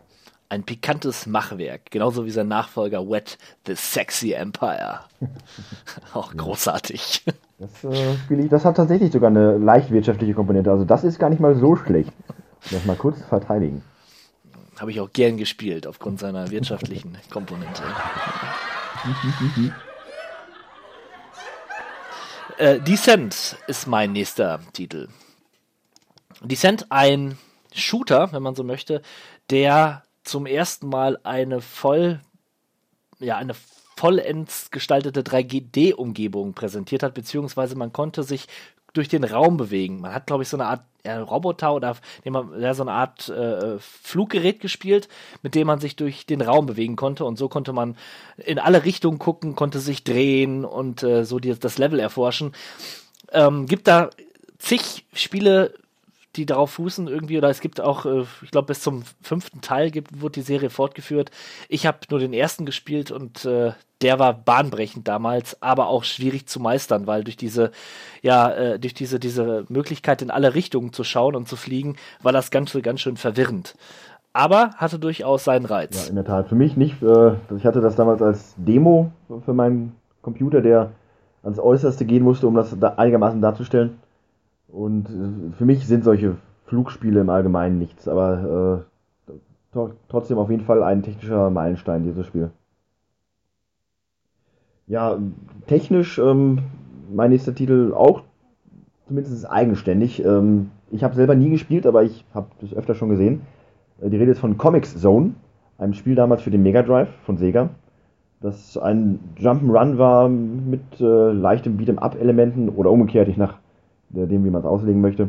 Der Clou war aber, dass man sich in, einer, in einem Comic quasi befindet und äh, von Comic äh, Panel zu Panel quasi immer weiter hübscht und das wirklich schön und gut in das Spielverlauf integriert ist. Hat also dann wirklich eigenen, äh, nicht zu verwechselnden Look, dieses Spiel. Einer der wenigen eigenständigen und auch äh, Titel, die, die den, den Mega Drive äh, ein wenig auf der Technik-Landkarte nochmal gegen das äh, übermächtigen SNES äh, gesetzt haben. Ja, es ist ein interessanter Titel, da gebe ich dir recht. Yoshi's Island für den Super Nintendo steht bei mir auf der Liste und ist nach wie vor ein wunderbares Beispiel dafür, wie toll 2D-Grafik altern kann. Und äh, ja, Im Gegensatz zur 3D-Grafik. Ansonsten ein klassischer Plattformer mit Mario und Yoshi. Man sollte das eigentlich kennen. Wenn man eingespielt hat, kennt man alle. Aber äh, wirklich ein sehr zauberhaftes, also das hat einen wunderschönen Look. Also ähm, traum, traumhaft. Ja, ähm, man muss dazu sagen, dass was das Super Nintendo dann auch abhob von dem Mega Drive war die Möglichkeit, dass man die Spiele mit äh, zusätzlichen Grafikchips oder Softwarechips halt ausgestattet hat. Das heißt, ein äh, Spiel der letzten Jahre von, vom Super Nintendo konnte grafisch einfach wesentlich besser aussehen, nicht weil die Programmierer besser waren, sondern weil noch andere Chips hinzugefügt worden sind, wie bei, wie bei äh, sagen wir mal, Pilot Wings oder wie bei äh, Star Fox, natürlich legendär, der FX-Chip. So ähnlich ist es bei Mario Kart, ähm, äh, bei Yoshi Island auch. Man merkt auch, die Spiele sind teilweise wirklich wesentlich schwerer als äh, andere Spiele. Und das liegt halt daran, weil mehr äh, Material wirklich drin steckt, mehr Chips und äh, deswegen, das Super Nintendo hatte durchaus immer noch Kapazitäten. Und das Spiel kann man heute wirklich noch. Es gibt Spiele auf der PlayStation 3 und 4, die versuchen diesen Look äh, in HD auch zu erreichen. Ja. Das war schon nah am Optimum für solche 2D-Plattformer. Ja. Also wenn man auf Jump-and-Run-Spiele steht und ein Super Nintendo hat, dann sollte man das auf jeden Fall sich zulegen, wenn man es nicht schon im Besitz hat, ja. Ja, äh, dann habe ich auf meiner Liste Destruction Derby, was ich damals als äh, bahnbrechend empfand. Den zweiten Teil sogar noch ein wenig mehr, aber der erste Teil erschien 1995 und das persönlich fand ich sehr, sehr cool, einfach aufgrund dieser der, der, der Thematik. Man konnte mit seinem Auto durch die Gegend fahren, Ziel war es, es kaputt zu machen. Toll, das sah auch teilweise wirklich schön aus, das Schadensmodell war ansprechend. Gerade immer am Ende auch die, äh, die Rennen, die Destruction Derbys an sich, die waren in Ordnung, aber wirklich cool war es dann halt später in den Arenen, wo man dann in einer riesigen Schüssel quasi aufeinander zugefahren ist und versuchte, musste die Autos kaputt zu machen oder so lange am Leben zu bleiben, bis alle anderen Autos kaputt sind. The Dick ist mein nächstes Spiel. The Dig. The Dick. D-I-G. Natürlich. Von LucasArts und Steven Spielberg steckt hinter dem Skript von dem Spiel. Ist so ein Weltraum, wie, wie war das nochmal? Ich habe schon lange nicht mehr gespielt. Man, Man ist mit einer äh, Raum, mit einer Astronautentruppe unterwegs und landet auf einem Planeten. Planeten, genau, Erforschung. Planet. Ja, ein- und löst dort ein ein- Geheimnis. ja, ja, sozusagen. ja. Man stößt auf eine unerklärliche Alien-Artefakt-Dingens. Dingens. Das Ganze sehr cineastisch inszeniert für ein Spiel aus der Zeit und äh, sieht heute auch noch schick aus.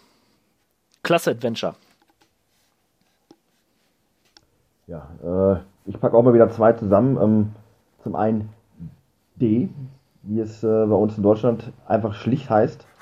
D no Shok- Shokutaku äh, ist ein, man könnte schon sagen, Survival-Horror-Spiel, Ja, wo man sich mit einer Figur äh, schienenmäßig quasi durch, einen, durch ein Haus bewegt und versucht äh, nicht zu sterben. Man kann eigentlich bis auf eine Stelle im Spiel, glaube ich, auch nicht wirklich angreifen. Man muss halt versuchen, ähm, das Spiel zu bestehen. Und wenn ich mich nicht täusche, äh, gab es da nicht auch noch eine Zeitkomponente, die das Ganze etwas. es gab ähm, eine Zeitkomponente, richtig. Ich glaube, drei oder vier Stunden sollte, musste man, äh, da musste das Ding gelaufen sein. War sehr umfangreich. Äh, ich habe es für die Playstation damals gespielt. Drei CDs, meine ich sogar. Viele, viele FMV-Cutscenen äh, natürlich. Ja. Und ähm, hatte halt, wie du sagst, eine Kampfszene und die war genau am Ende. Und wenn du diese Kampfszene nicht bestanden hast, ja, dann konntest du das ganze Spiel nochmal von vorne spielen, denn es gab keinen Speicherstand, den du irgendwie erstellen konntest. Du musstest das in einem Rutsch durchspielen. Hart, aber sicherlich dann auch äh, erfreulich, wenn man es dann geschafft hat. D hat dann, glaube ich, auch noch zwei Nachfolger bekommen und äh, die waren ähnlich ambitioniert. Ja. Und ja, gut. Und dann noch ähm, möchte ich erwähnen Crusader, No Remorse. Ähm, ein Spiel, das äh, ein Third-Person-Shooter, der in Deutschland bekannt hat, dadurch erlangte, dass er halt relativ explizit war in seiner Gewaltdarstellung. Äh, was seinerzeit ja auch etwas ungewöhnlicher war. Und Entsprechend wurde er dann auch relativ zeitnah indiziert. Ist seit kurzem wieder freigegeben. Und äh, ja, man ist in einer futuristischen Welt eine Art äh, Freiheitskämpfer und kämpft gegen das Etablissement quasi mit einer roten Rüstung, wo man aussieht wie Boba Fett aus Star Wars. Kein Knallerspiel, aber wie gesagt, solche Spiele bleiben öfter mal in Erinnerung, wenn sie so einen äh, leichten Verbotsfaktor mit sich hertragen. Jawohl. Mir auch sehr gut im Gedächtnis geblieben ist Wipeout. Ein Rennspiel mit ja, ja einer Art Flugraumschiffen und damals sehr schnell äh, fette Techno-Beats, die ich, die ich, ich war äh, überhaupt kein, kein Freund von elektronischer Musik. Und äh, aber in diesem Spiel hat es gepasst. Das hat einfach das Setting nochmal äh, ganz anders darstellen lassen. Super Spiel. Und ich habe mir gerade noch ein YouTube-Video zum, zum, zur PlayStation 1-Version angeschaut. Und irgendwie hat das heute noch was. Ich hätte Bock drauf, das nochmal einzulegen. Ja, es gab ja auch kürzlich, glaube ich, ein, so ein HD-Remake. Ja. Äh, auch nicht äh, schlecht bei dir. Und der hat das Spiel ja im Kern absolut beibehalten. Schnell, äh, Neon-Grafik, Mhm. Techno-Beats. Mhm. Dann, äh, ja, dann weiß man, woran man ist. Auf jeden Fall. Wipeout. Cooles Spiel. Ja, in einem Atemzug mit Destruction Derby hätte ich eigentlich gerade schon äh, Twisted Metal auch nennen können. Oh ja, yeah, habe ich auch. Äh, das ist ja auch ein Spiel, was äh, auf Anhieb Kultstatus erreicht hat. Ein äh, kompetitiver, ein Wort, das ich immer wieder falsch ausspreche, ein, ein, äh, ein Rennspiel, bei dem es primär halt ähm, darum geht, das Rennen zu gewinnen. Aber in erster Linie dann doch als Spieler man den großen Spaß daran hat, alle Gegner auszuschalten. Gab es da Rennstrecken? Ich dachte immer, das wären. Es gab tatsächlich auch Rennstrecken. Ja, es war nicht nur Deathmatch. Okay. Ich meine, ich könnte mich jetzt auch täuschen. Aber Des, das Deathmatch war in erster Linie Multiplayer. Aha. Wenn ich da nicht ganz verkehrt liege. Ich kann mich irgendwie. Aber ja, in erster Linie war es halt wirklich nur äh, der Kampf ähm, Mann gegen Mann und das Ausschalten von äh, allen Gegnern mit wirklich äh, verrückten Charakteren. Ich glaube, das Ganze wurde als eine Art, äh, hatte auch eine, eine Story, wo man einen Wunsch bekam von dem Austragungs, äh, von dem, von dem, von dem Leiter der Austragung, so ein komischer, mysteriöser Typ. Ach, da, da schwafel ich jetzt vermutlich auch nur. Äh, jedenfalls ein klassischer Klassiker und Multiplayer-Spaß und auch heute noch am Leben diese Reihe. 1995 begründet. Das ist doch eine coole Idee irgendwie. Raues Spiel. Was ganz anderes als Mario Kart damals. Das war schon ein, äh, ein Kulturschock. Ja, durchaus. Chrono Trigger für den Super Nintendo steht bei mir hier. Und was soll man dazu sagen? Chrono Trigger, eines der letzten Rollenspiele für den Super Nintendo und für viele das beste Rollenspiel überhaupt.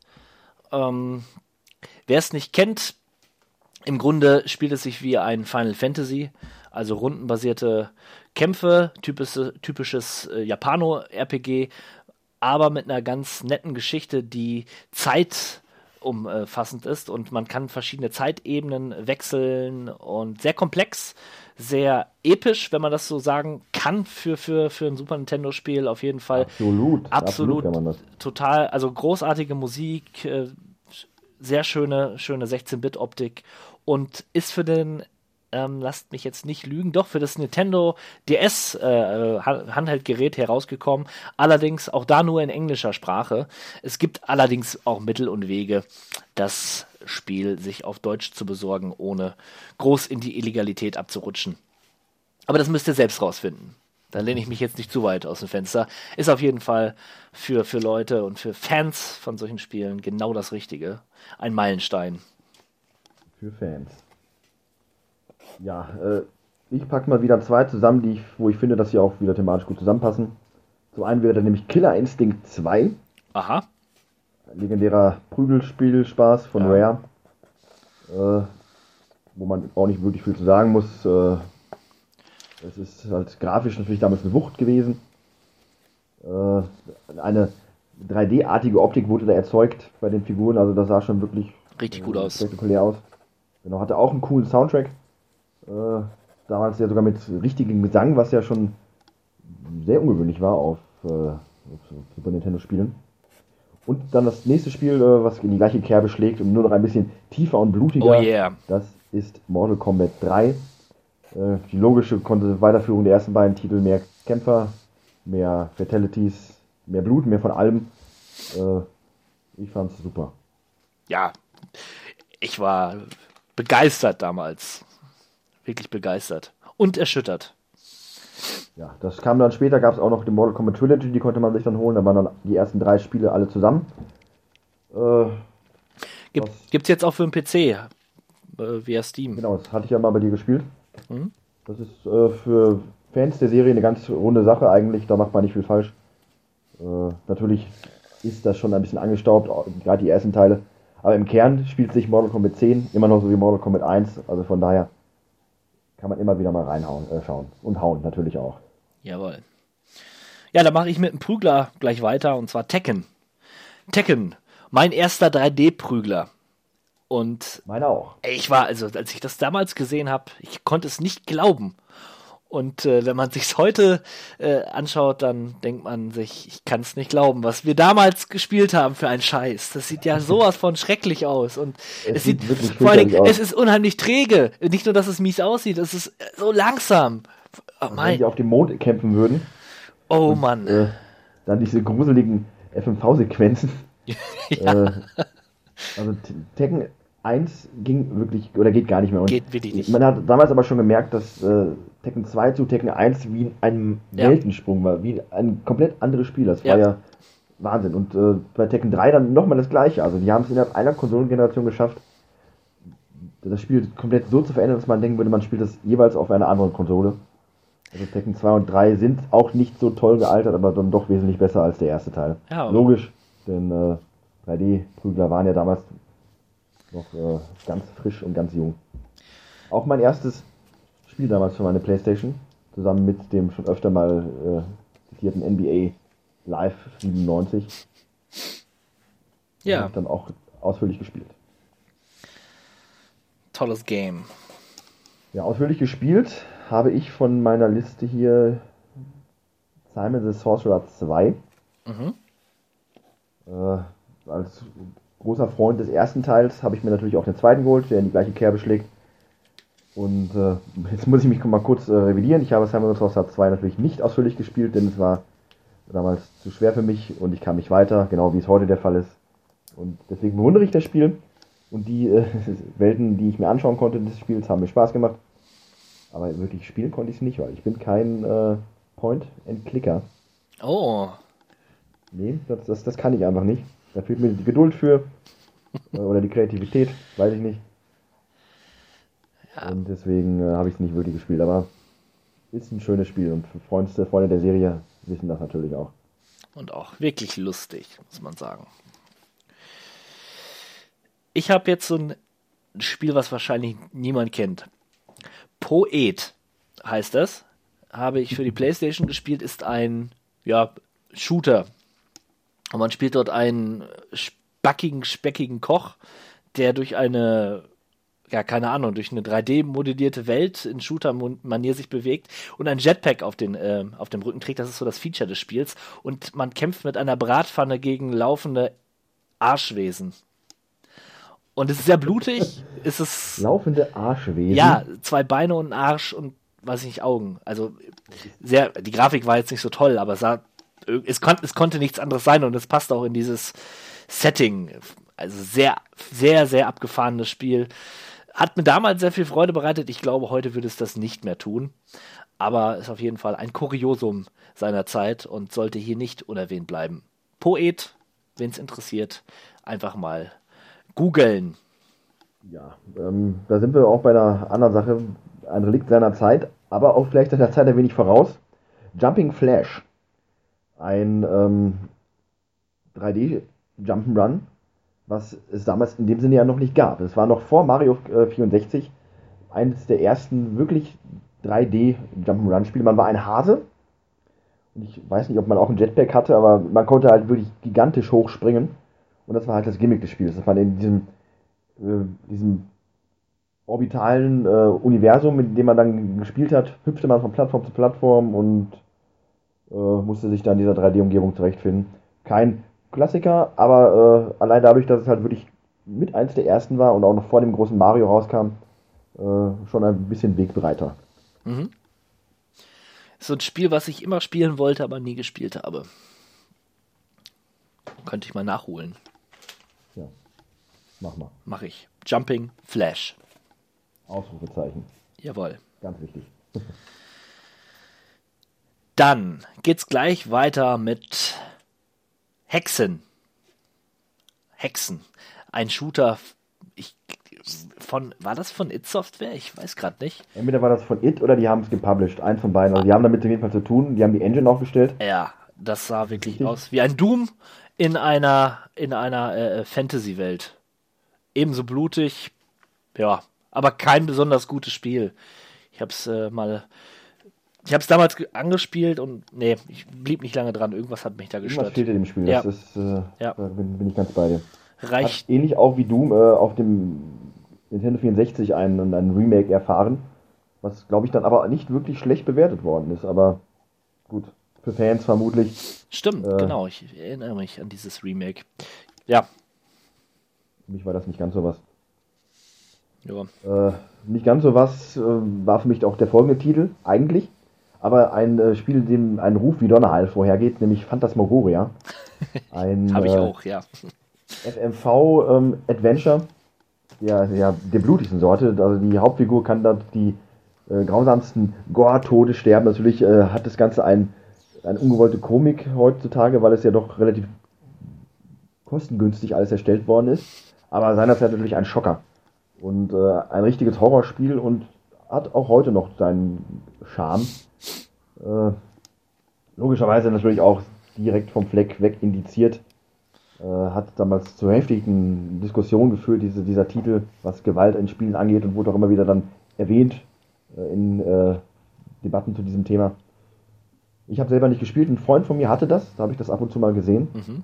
und das hat mich dann wirklich auch, da musste nachts das Licht aber anbleiben. Oh Mann. Ja, Ja, vielleicht, vielleicht spielen wir das mal für, für Halloween.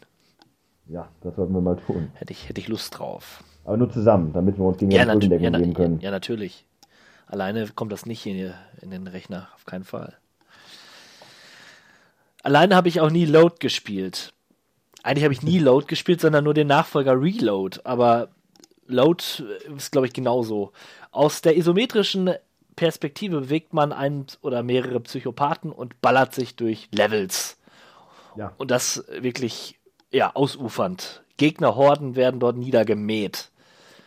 Technisch äh, gar nicht mal so schlecht, Nee. äh, was da dargestellt wird auf der Playstation. Ich habe lustigerweise nur den ersten Teil gespielt, nicht den zweiten, Tja. den ich eigentlich interessanter fand, rein optisch. Ein Spiel, das wirklich eigentlich schon Spaß macht, äh, weil es einfach nur stumpfes Geballer ist, aber es ist schwierig und äh, Mhm. Deswegen habe ich es auch nie wirklich weit geschafft. Ich hatte das Spiel auch nicht selber. Ein Kollege von mir hatte das. Aber das war schon damals genau das Richtige für so heranwachsende Jungs. Auf jeden viel Fall. Geballer, viel Blut, äh, coole Figuren, die man spielen konnte, diese Psychopathen. Zumindest einer von denen, dieser Skelett-Cowboy. Klasse. äh, war schon nicht übel. Ja. Könnte, könnte, Ja. könnte auch auf dem Index gestanden haben. Ich glaube, da hast du sogar recht. Äh, da bin ich mir sogar relativ sicher. Ja. Relativ sicher, dass das nicht auf dem Index stand, bin ich mir bei Donkey Kong Country 2, Diddy Kong's Quest, Oh, ja. auch ein, äh, ein Grafikfest für 16-Bit 16-Bit-Plattformwelten. Äh, für viele Leute ja auch der beste Teil der Reihe. Äh, sehr abwechslungsreicher Jump'n'Run-Spaß in der Donkey Kong Dschungelwelt. Gibt es nicht wirklich viel zu sagen. Äh, toller Soundtrack. Und ja, ähnlich wie Yoshi Island, äh, ein später Klassiker noch für die, für die Konsole. Ja. Ein Klassiker ist es nicht, aber trotzdem ein schönes Spiel. Fade to Black ist ein Sequel und das wird wahrscheinlich äh, bekannter sein zu dem Spiel Flashback, was ähm, ja so eine Art 2D Action Adventure war für den Super Nintendo oder das ähm, den Mega Drive. Und Fade to Black erzählt halt, er ist halt das Sequel dazu in einer relativ hässlichen 3D-Umgebung äh, hat man sich dort bewegt, auch selbst damals schon nicht kein Augenöffner, aber Man darf nicht vergessen, ja, ja, aber trotzdem ein gutes Spiel. Hatte eine gute Spielmechanik, war war äh, auf jeden Fall spielenswert.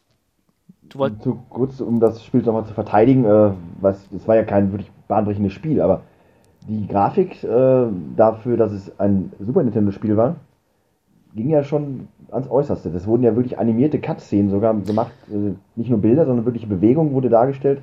Und auch die, äh, die Figur, Animation der Figur an sich, die waren ja durchaus äh, detailreich. Du sprichst gerade von Flashback, nicht wahr? Ich spreche von Flashback. Ja. Flashback hatte natürlich eine hervorragende Grafik für seine Zeit. Ich spreche hier von Fade to Black. Das ist der Sequel zu, zu äh, Flashback. Der kam nicht auf dem Super Nintendo raus? Der kam auf der PlayStation raus, eines der ersten PlayStation 3D-Spiele. Äh, aus der Third-Person-Perspektive hat man sich dort durch ja, so eine Art Forschungslabor begeben und geschossen. War sehr, sehr schwer. Äh, hatte aber trotzdem einen gewissen Reiz, weil das Setting für mich damals äh, sehr frisch war und ähm, bekommt auch so in der, in der, von der Fachpresse her eigentlich immer gute Kommentare. Also äh, auch in der Retrospekt per, Gott, Retrospektive äh, wird, es, wird es schon gewertschätzt. Leider, ja, leider kein großer Erfolg und das letzte Mal, dass man etwas von der Serie gehört hat. Tja, so kann es gehen. So kann es gehen. Ja, äh, dann gehe ich mal weiter und komme bei FIFA Soccer 96 an. Boah. Wenn mich nicht alles täuscht, war das äh, seinerzeit mein letztes FIFA auf dem Super Nintendo.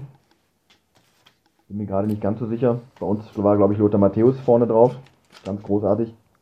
Äh, und wenn ich mich nicht täusche, auch das letzte FIFA, was in dieser klassischen isometrischen Perspektive dargestellt wurde, bevor es dann auch nach 3D gegangen ist. Äh, ja, klassisches FIFA halt, äh, damals ohne Konkurrenz. Ja, bis heute. Ja, da kann man streiten, aber ja.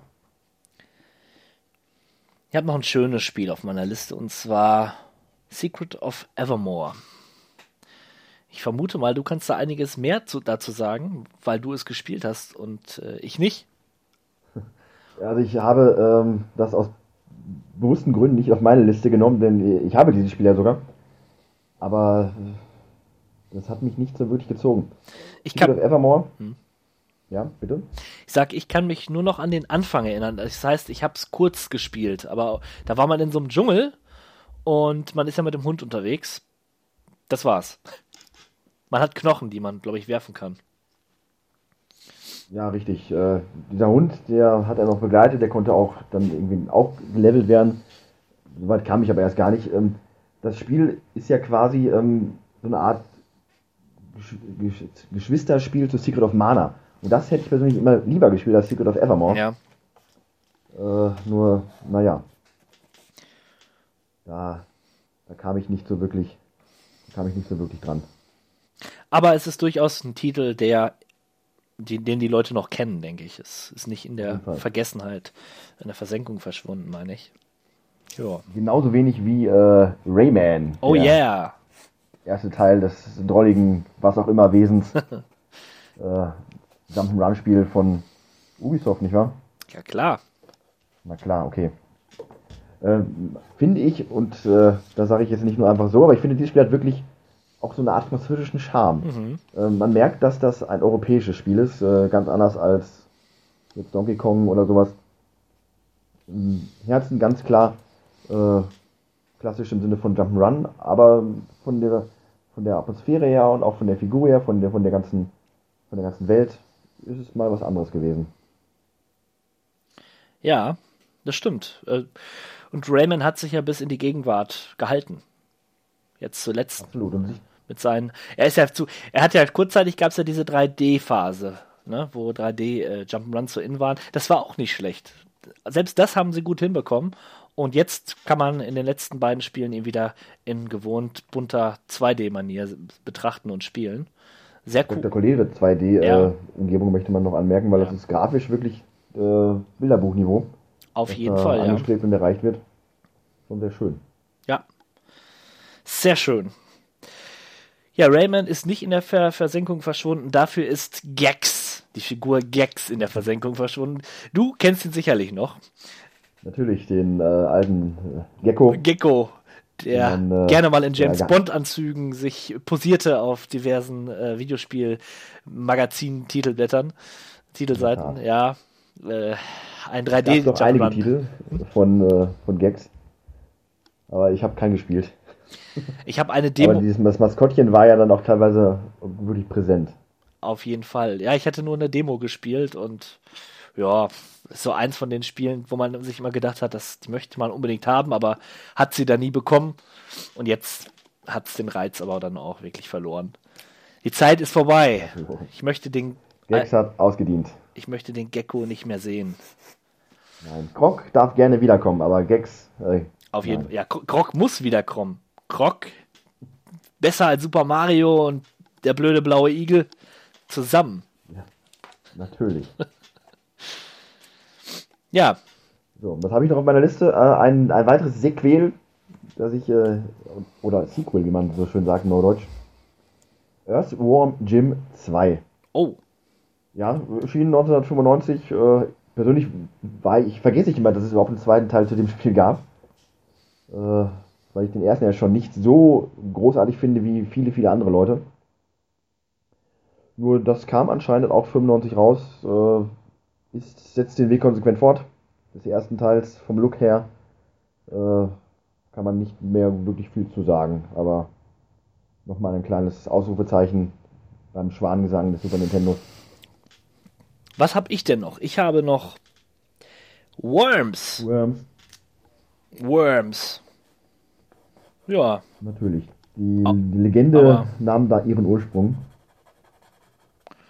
ja, meiner Meinung nach das beste Worms-Spiel, was hier erschienen Ein ist. Spiel, das äh, tatsächlich eine Fortsetzung.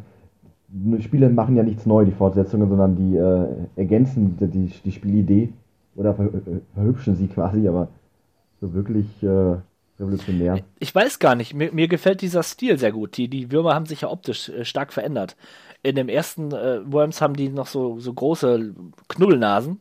Die wurden ja mehr oder weniger entfernt. Äh, in dem, also die neuen Würmer sind dann eher flachgesichtig. Also da gefallen mir die ersten Würmer einfach besser. Aber das ist Geschmackssache. Ja. Inzwischen haben sie ja diesen merkwürdigen Comic-Look, äh, damals natürlich auch der Grafik geschuldet. Wirkte das pixelig äh, dann doch auch charmanter, fand ich, aber gut. Ja. So ändern sich die Zeiten. So ändern sich die Zeiten. Was habe ich noch auf meiner Liste? Ähm, eine weitere Fortsetzung einer populären Reihe Final Fight 3. Äh, Natürlich auch von äh, Capcom, wenn ich mich nicht täusche. Äh, Jo. klassisches Beat'em Up. Viel Spaß, gute Laune, Multiplayer. Was will man mehr? Mehr, mehr geht immer, und zwar bei You Don't Know Jack. Ja, genau. Sehr witzige, sehr witzige Quizreihe. Ähm, mit dem unheimlich charmanten Quiz-Moderator Master Jack. Richtig. Ja. Ähm, damals auch eine Spielart, die man so nicht wirklich kannte. Ein, ein äh, Wissensquiz auf einer Konsole. Für mich persönlich damals Neuland Oder gewesen. PC. Äh, ja, für PC. Ich meine, das gab es aber später auch dann äh, noch auf Playstation. Hm. Natürlich cool und auch witzig. Ähm, denn dieser Kommentator hat einen doch immer mit seinen schnippischen Antworten aus dem Konzept versucht zu bringen. Ich mag es Ja. ja lieber klassisch mit konservativen äh, Fragestellungen, aber das hat durchaus seinen eigenen Charme und auch eine coole Präsentation gehabt. Auf jeden Fall. Schönes Spielchen. Genau, schönes Spielchen äh, ist auch Wild Guns gewesen. Ja. Für Super Nintendo von Konami, als sie noch tatsächlich Interesse daran hatten, Spiele zu produzieren. Äh, ja, äh, was soll man dazu sagen? Ein flottes, ähm,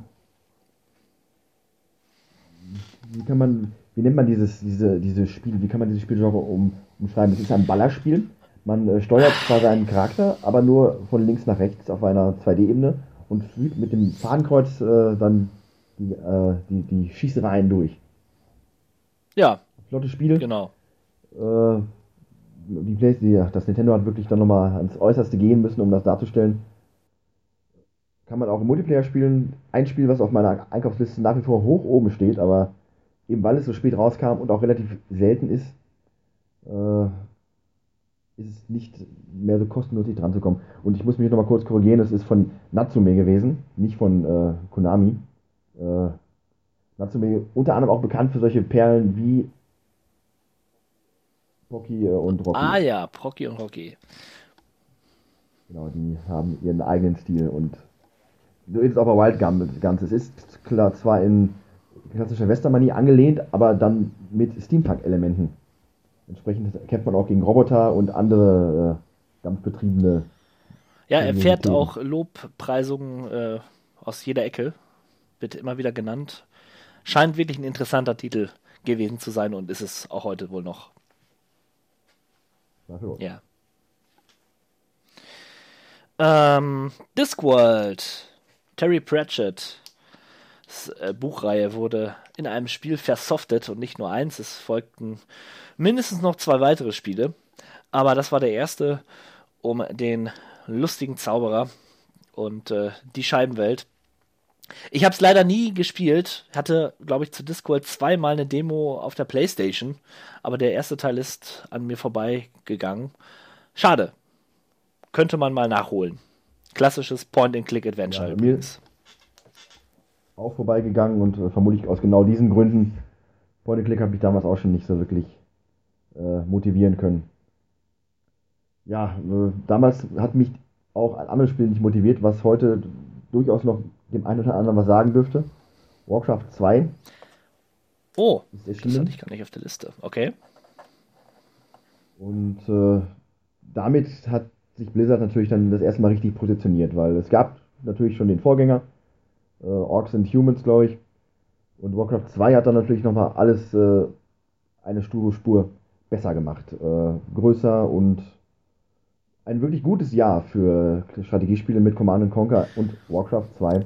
Richtig, da muss ich auch meine anfängliche Behauptung, dass Command and Conquer der äh, Anfang und das Ende meiner äh, Strategiespielerkarriere äh, aufgezeigt hat, revidieren. Denn es war Warcraft 2, das letzte wirkliche Strategiespiel, was ich da gespielt habe. Und das war famos. Ich weiß noch, es kam erst sicherlich auf dem PC raus, später dann auf der Playstation. Und was da für ein Hype drum gemacht wurde, um dieses Spiel äh, auf, auf einer Konsole, was eigentlich die schlechteste Plattform für, für diese Art von Spiel ist. Aber die Leute wollten es spielen und die Leute haben es auch gespielt, einschließlich mir. War richtig gut. Wirklich gut. Nochmal hier kurz ein bisschen Haarspalterei zu betreiben. Also es ist wirklich so, das Spiel erschien im Dezember in Amerika, im Januar 1996 dann äh, in Europa und die PlayStation und Saturn-Portierungen erschienen dann Ende Okay. 97. äh, Ja, okay. Also äh, da ist natürlich immer so ein bisschen Diskussionspotenzial bei solchen Listen gerade, aber in dem Fall denke ich mal, kann man das schon Okay, mit aber es reinpacken. ist, ist dasselbe Spiel Ja. und äh, ja. Genau. Was steht denn bei mir noch auf der Liste? Ein letzter Titel, glaube ich, und zwar Soul Blade.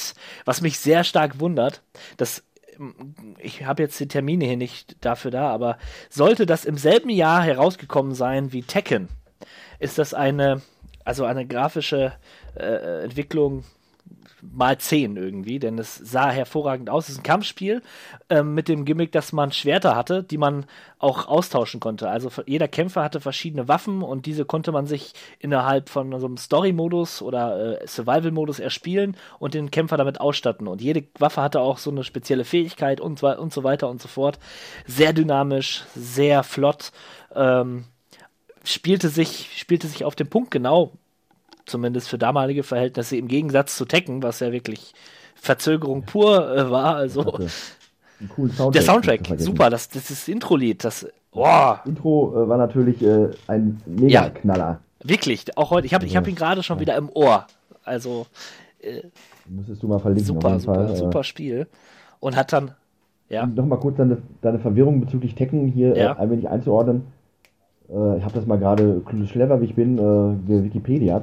Es ist tatsächlich so, es kam 1995 raus, aha, aber auf einer Arcade-Konsole, die entsprechend mehr Power hatten. Auf der Playstation kam es erst raus äh, Ende 96, Anfang alles klar. 97. Dann kommen wir da vielleicht nochmal drauf zu sprechen. Es war halt in dieser Liste aufgeführt. Ähm, naja, Genau, gerade bei äh, diesen äh, Prügelspielen ist es immer ein bisschen knifflig, weil die halt arcademäßig schon früher rauskamen und Mhm. die Technik auf den Konsolen immer erst ein bisschen nachziehen musste, damit man das wirklich einigermaßen äh, richtig da portieren müssen konnte. wir zukünftig vielleicht mal eine bessere Liste ausfindig machen. Denn jeden Titel zu prüfen ist auch immer schwierig. Waren ja wirklich einige. Vielleicht ist der geneigte Hörer ja auch nachsichtig. Äh, Vielleicht, aber wir sind ja perfektionistisch veranlagt und dementsprechend sollten wir das dann tun. Ja, war, war ein interessantes Jahr, finde ich. Absolut, also wie eingangs schon erwähnt, das ist dieser schöne Übergang gewesen von äh, zu neu, genau. Zu neu quasi, was heute Standard ist. Ähm, digitale Speichermedien, CDs, CD-ROMs äh, haben vieles möglich gemacht, haben den Programmierern ganz neue Möglichkeiten gegeben. Aber die alten Konsolen hatten da auch gerade gerade quasi ihren Höhepunkt erreicht. Da kam wirklich rein vom Software-Aspekt her wirklich das hochwertigste Material heraus. Ein schönes Jahr. Für viele auch äh, sicherlich, für mich persönlich auch ein hohes Jahr der Videospiele, der Videospielphase. Die Mitte der 90er, das war wirklich äh, heiß. Wobei es natürlich, wie du schon erwähnt hattest, äh, auch so war, dass halt viele Spiele, die da erschienen sind, gerade für, äh, für die Playstation und ähm, ja, dass man die erst wesentlich später gespielt hat. Das muss man natürlich mit einberechnen. Und ähm, aber trotzdem, die Releases sind da und ja, prima. Freue mich schon auf das nächste Mal, wenn wir dann ins Jahr 1996 reisen und schauen, was es da so alles gab. Jo, und damit neigt sich diese Sendung wohl oder übel dem Ende zu. Was kann und sollte noch gesagt werden? 16-Bit Malo, hast du noch letzte Worte für die Hörer? Ja, äh, danke, dass ihr uns weiterhin die Treue haltet. Erstmal, es ist echt nicht äh, selbstverständlich. Unsere Fanbasis wächst, die, äh, die wächst ja, kann man ja so sagen. Ähm, und das ist nicht unrecht, wir machen ja auch richtig, wir liefern ja auch richtig gut ab. Äh, Ordentlich. Ich möchte vielleicht nochmal verweisen ja. auf äh, den äh, YouTube-Kanal mit dem großartigsten aller Formate, an dem ich auch endlich mal beteiligt bin. Quatschcraft. Und Quatschcraft. Haben wir endlich, endlich haben wir es hinbekommen. Richtig. Lange von gesprochen, viel geplant, jetzt ist es da. Wir spielen Minecraft und reden und machen Quatsch. Genau. Äh, und es wird vielleicht auch mal etwas, äh, äh, etwas koordinierter zugehen als in den ersten Episoden. Ja, wir sind ja noch in der Findungsphase, ne? Du hast da dein, dein Reich erbaut und wir kommen jetzt alle so nach und nach dazu da gilt es jetzt erstmal, sich zu finden. Und äh, zurzeit sich am Platz zu erkämpfen. Habe ich ja auch leichte Serverprobleme, was die Performance so ein bisschen äh, erschwert. Mindestens auf meiner Seite. Aber äh, ich merke ja auch bei euch, dass dann teilweise das äh, von der Framerate nicht ganz so toll ist. Das leckt ja. also relativ stark. Ja, kriegen wir alles hin. Das ist, das ist kein Problem. Ne? Ja, gut. Ansonsten möchte ich noch schon mal auf den nächsten Podcast verweisen. Da ist nämlich die E3. Ist schon bald. Und es wird eine Sondersendung geben. Ich könnte mir vorstellen, natürlich wieder äh, die News und Spieler-Releases kurz zu besprechen und uns dann aber der E3 und den Spielen dort zu widmen. Freut mich sehr, wenn ihr wieder einschalten würdet. Bedanke mich für eure Aufmerksamkeit und sage auf Wiedersehen. Macht's gut. The end is in the beginning, and yet you go on. The initiation of a new aeon. Hail to the king, baby. What is this?